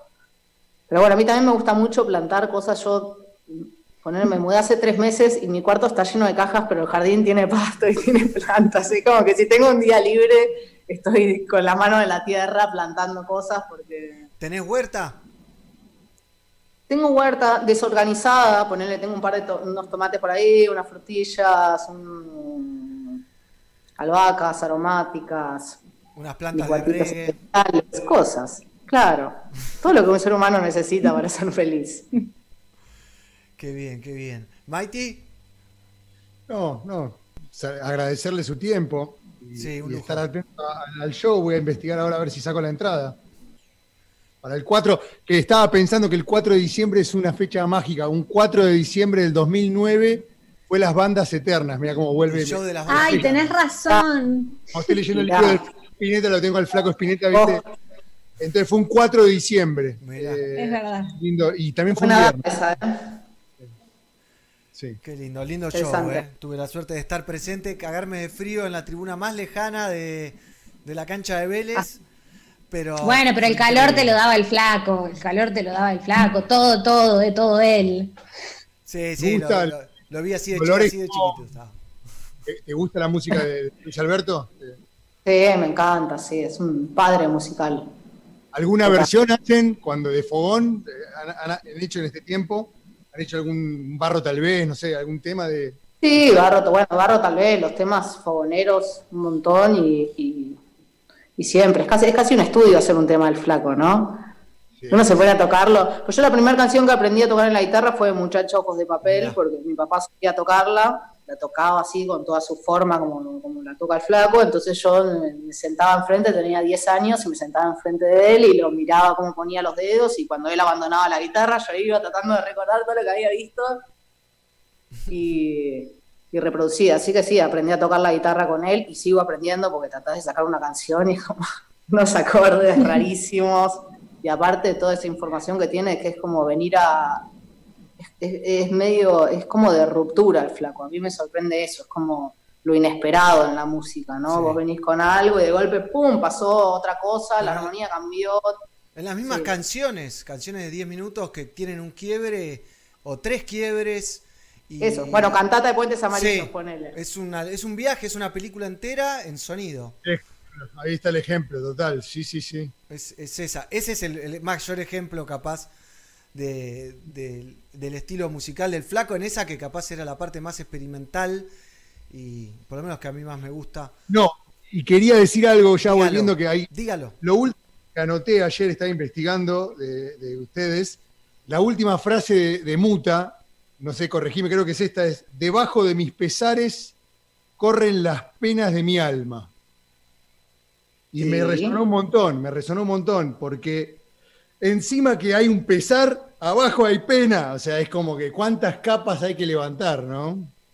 Esa es una canción, ahí estamos citando una canción de Simón Díaz. Simón Díaz, no sé si lo conocen, un cantor venezolano increíble. Él es el que hizo Tonada de Luna Llena, la de Luna, Luna Llena, menguante.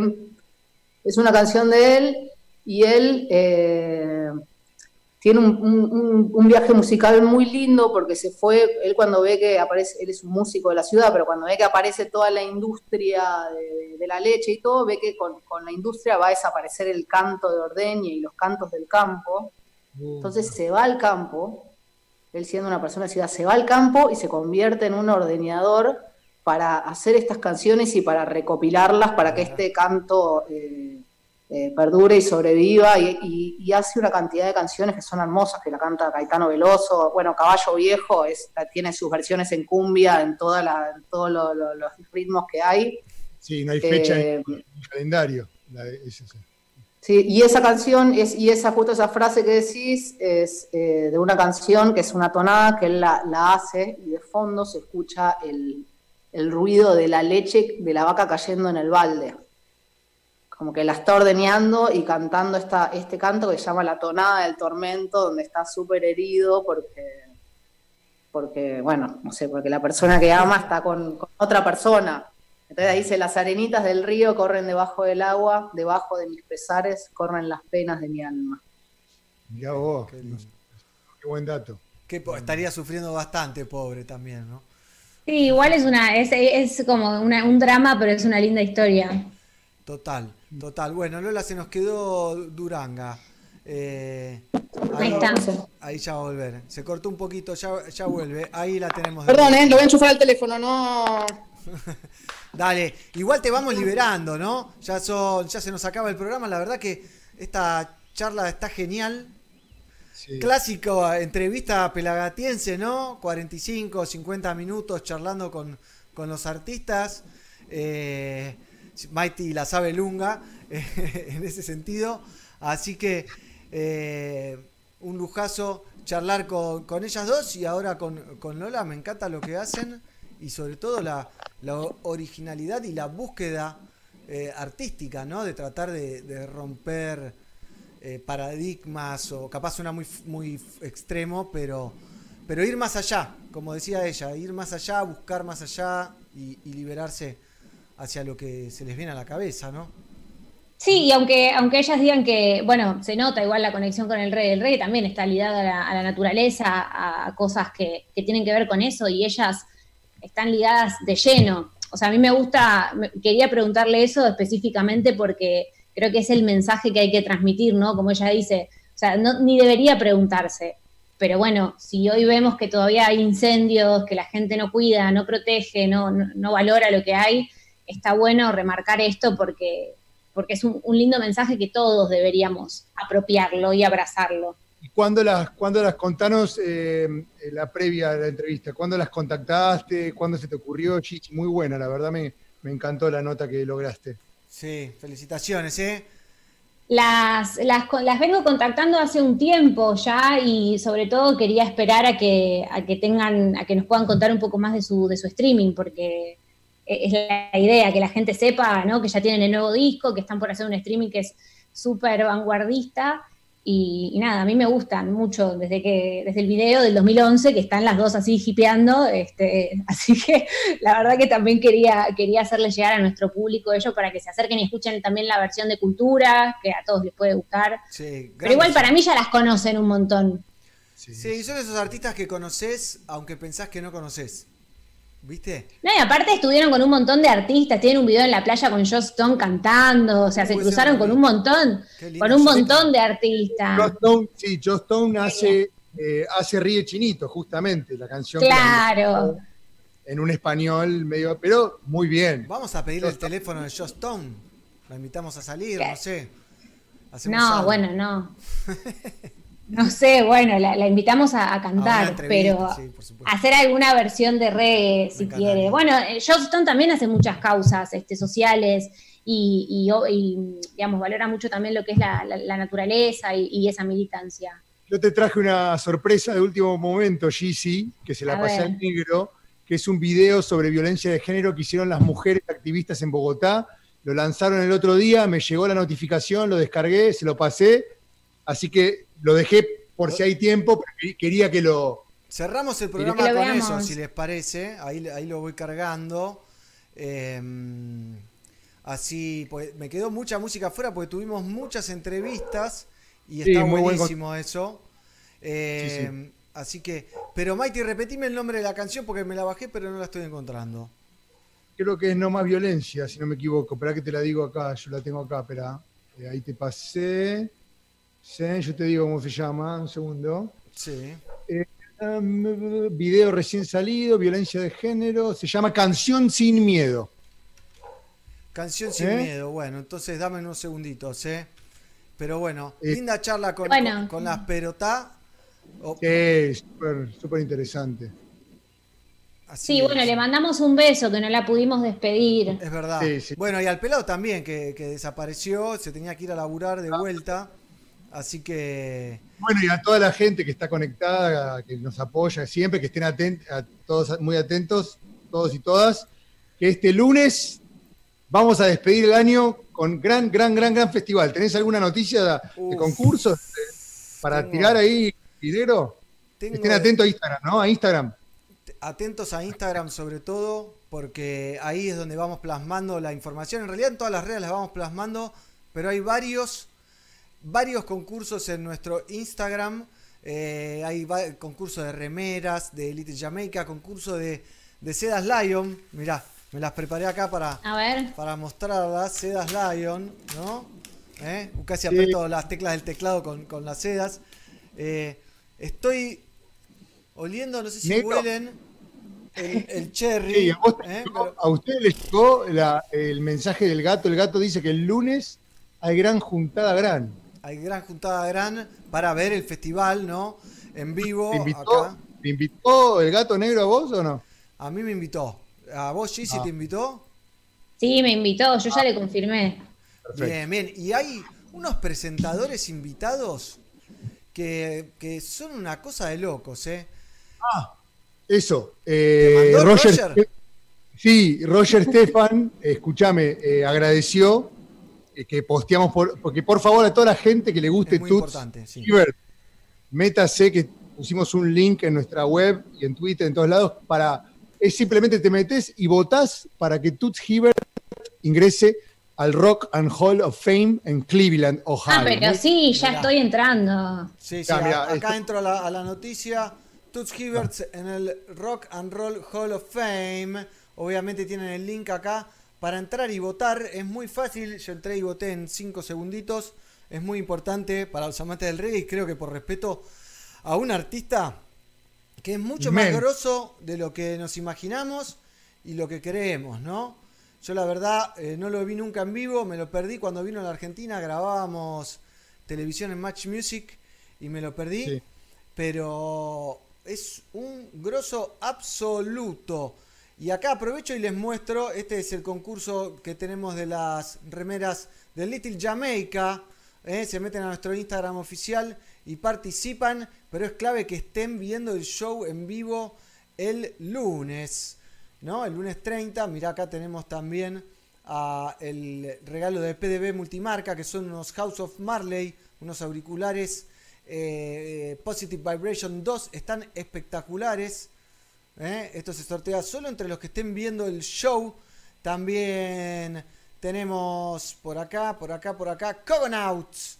¿eh? Unos geniales Cogonauts. Sorteamos dos familias de Cogonauts que son picadores. Están Ah, está buenísimo. Están El, ga- buenísimos. el gatito está buenísimo. Están buenísimos, te digo, y métanse en su canal de YouTube, que tienen unas producciones animadas espectaculares, ¿eh? Bueno, y hay un montón, acá está el de Lion, ¿eh? que hay un montón de regalitos, que son estos que tengo acá.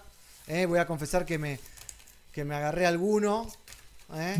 ¿y ya, ya llegó el material de Baiano o estamos a la espera todavía? El material de Baiano no llegó todavía, pero ya sé qué canciones son, así que estamos más tranquilos. Pero sí me ¿Y llegaron- Yaleca? Yaleca nada, desde- silencio. No silencio. pudo, no pudo. Ahora le voy a mandar un mensaje ahora. a ver qué Mandale, pasó. mandale, porque ya estamos sobre, el, sobre la hora. Y bueno, y hay presentadores como el Bebe Contempomi, Matías Martín, Sebastián Confirma. Basalo de THC, eh, bueno, Mighty, Gizzy, que todavía no mandó. eh, Ay, me pasó, me pasó factura. Estoy persiguiendo a los presentadores. Santiago Torres, el director de la revista Billboard. Ojo, Dale, eh. Fernando. Sarsinski, nuestro, nuestro productor, tampoco mandó nada. Eh, Uh, Ahora le voy a tirar de la oreja. Eh, así que. Escuchame, decile que mañana teníamos un encuentro para grabar unas tomas que faltan con el gato. Hay que Así que decile a, que, a Kesoski que aparezca. Y bueno, ahora le tiramos un mensaje. Dale, Mighty, vos también mandale. Ahí Ahora le mando. Ahí le escribo. Reunión de producción, somos Pelagatos. Eh, somos 900 Pelagatos. Este lunes, 20 horas. eh, y ya después quedan poquitos programas para terminar esta temporada número 16 y meternos en la temporada número 17 que empieza en el 2021. GC. ¿Cuándo es el último programa, negro? No tengo la menor idea, lo tenemos que, que ver. eh. Creo que es el próximo igual, me parece. eh. El de, el de cierre de- del 2020. Parece Federico Clem, ¿viste? ¿Se acuerdan? Tiene, tiene unas presentaciones hechas así también. Mighty, que estuvo muy bien. ¿eh? Así que, pero se viene un festival con un material original que cuando lo veo eh, no lo puedo creer. Sinceramente, hoy estuve trabajando en el material entre Juanchi y Chelo, que hicieron cuatro canciones que mezcló nuestro amigo Pedri Dab. Y es increíble, lo mismo Mighty me estuvo pasando la edición del show de Guille Boneto en su casa, en su jardín. Yo estoy, le- les cuento mi estatus. Ya tengo, estoy finalizando ajustes de dos, de tres de Guillermo. O sea que estoy en un 80%. Alerta camarada ya edité y ahora vamos a entrar a editar un montón de magias que van a ser como los, Ah, los contentos. Es un festival imperdible, gratuito para todo el mundo. Yo creo que se tienen que preparar, prepárense todo, cómprense todo, preparen, compren, o sea, tengan las sedas armadas, todo, todo, tengan todo ahí porque Lion Rolling Obvio. Circus, ¿no? Unos blunt. Cogonauts de Lion Rolling Circus, todo, todo ahí, y estén atentos al sorteo, no se vayan a a olvidar. los sorteos. Y también vamos a estar sorteando en vivo. A Obviamente. Uy, tiré el vaso con agua. Un libro de Roger Stephens. ¿eh?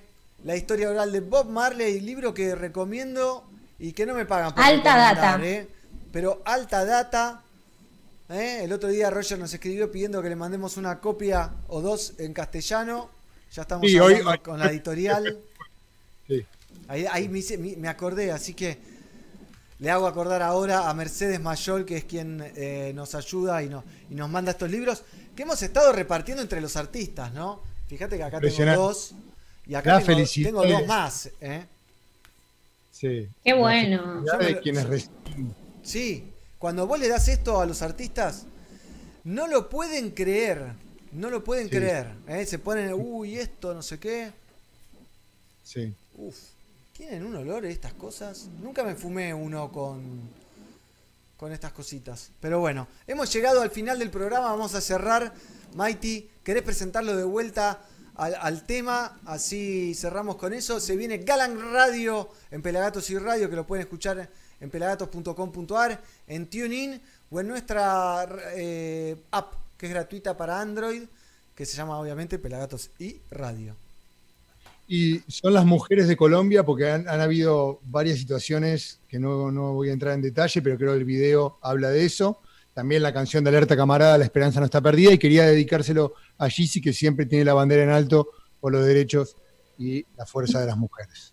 Gracias. Gracias a Fernando, a Diego, a Gianna, a Tonga, gracias a Gizzy, a Mighty y al Pelado. ¿eh? Un gran trabajo, otro gran programa, el número 902. Finaliza. Y, Diego Maradona vive para siempre. Por siempre, en el Siempre corazón y en la cara del Pelado, que no puedo creer que lo critique el día de que se muere. Ah, No, yo puedo no, estar no. con el pelado, no voy a entrar en polémica, pero bueno, eh, capaz que hoy tendría que haber estado con el pelado. No, no, no, no, por favor. eh, Más respeto al más grande de todos. Diego, respeto al más grande de todos. Hemos, No, igual de verdad, es verdad, es verdad. Este, creo que han decretado tres días de duelo nacional, si no me equivoco. Sí. Tres días de Eh, duelo nacional. No sé qué significa, si tenemos que hacer algo, si, si no. No, eh, va, debe haber algún tipo de protocolo ín- ínfimo o cultural, digamos, pero no sé. Lo que te Mi puedo más decir- pésame para toda su familia más cercana y gracias, gracias Diego, lo que le- las alegrías que, y cómo representaste a este territorio eh, la hasta, la- de fútbol, sí. hasta las situaciones más adversas, con, con el talón, por no ir lejos, ese gol, a- ese pase al Cani en Italia 90, con el talón así. El. Diego, Diego, Diego, te amo, gracias. Los gracias. Invito. Eh, que en paz descanse y los invito a disfrutar en nuestro Instagram, arroba pelagatosregue, el video de cuando Eddie Grant en el año 81 lo invita a Diego a subirse al escenario, eh, que hoy lo compartimos al principio del show, lo pueden ver en nuestro canal de YouTube, pero ya lo tiramos en eh, nuestro Instagram y obviamente está explotando porque es un material increíble. Así que nos vemos compañeros el lunes en Somos 900 Pelagatos y este fue el 902. ¿eh? Adiós. Adiós, hasta la próxima. Chao.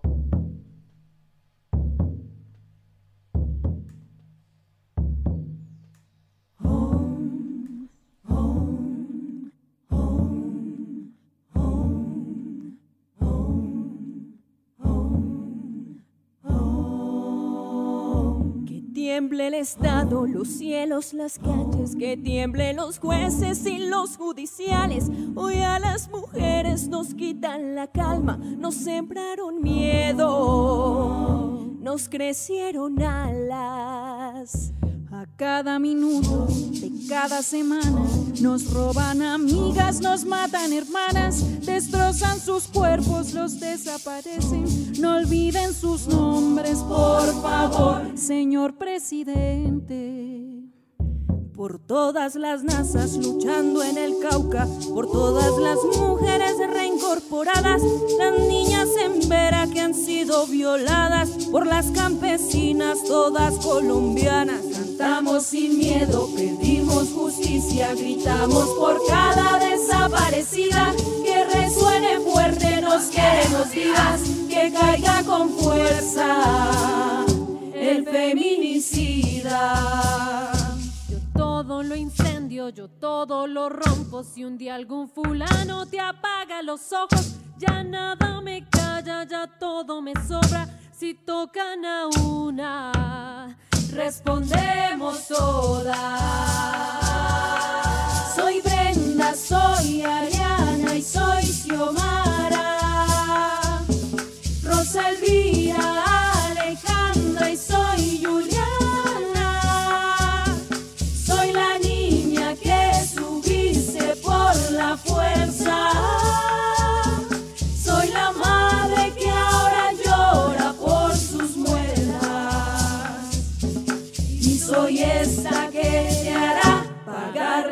cuenta. Colombia por las chicas trans que han sido asesinadas, las mujeres negras luchando en Gallar, todas las guayú defendiendo su tierra. Cantamos sin miedo, pedimos justicia, gritamos por cada desaparecida, que resuene fuerte, nos queremos vivas, que caiga con fuerza el feminicida, que caiga con fuerza el feminicida. Que retiemble en sus centros la tierra, al sonoro rugir del amor. Que retiemble en sus centros la tierra, al sonoro rugir del amor.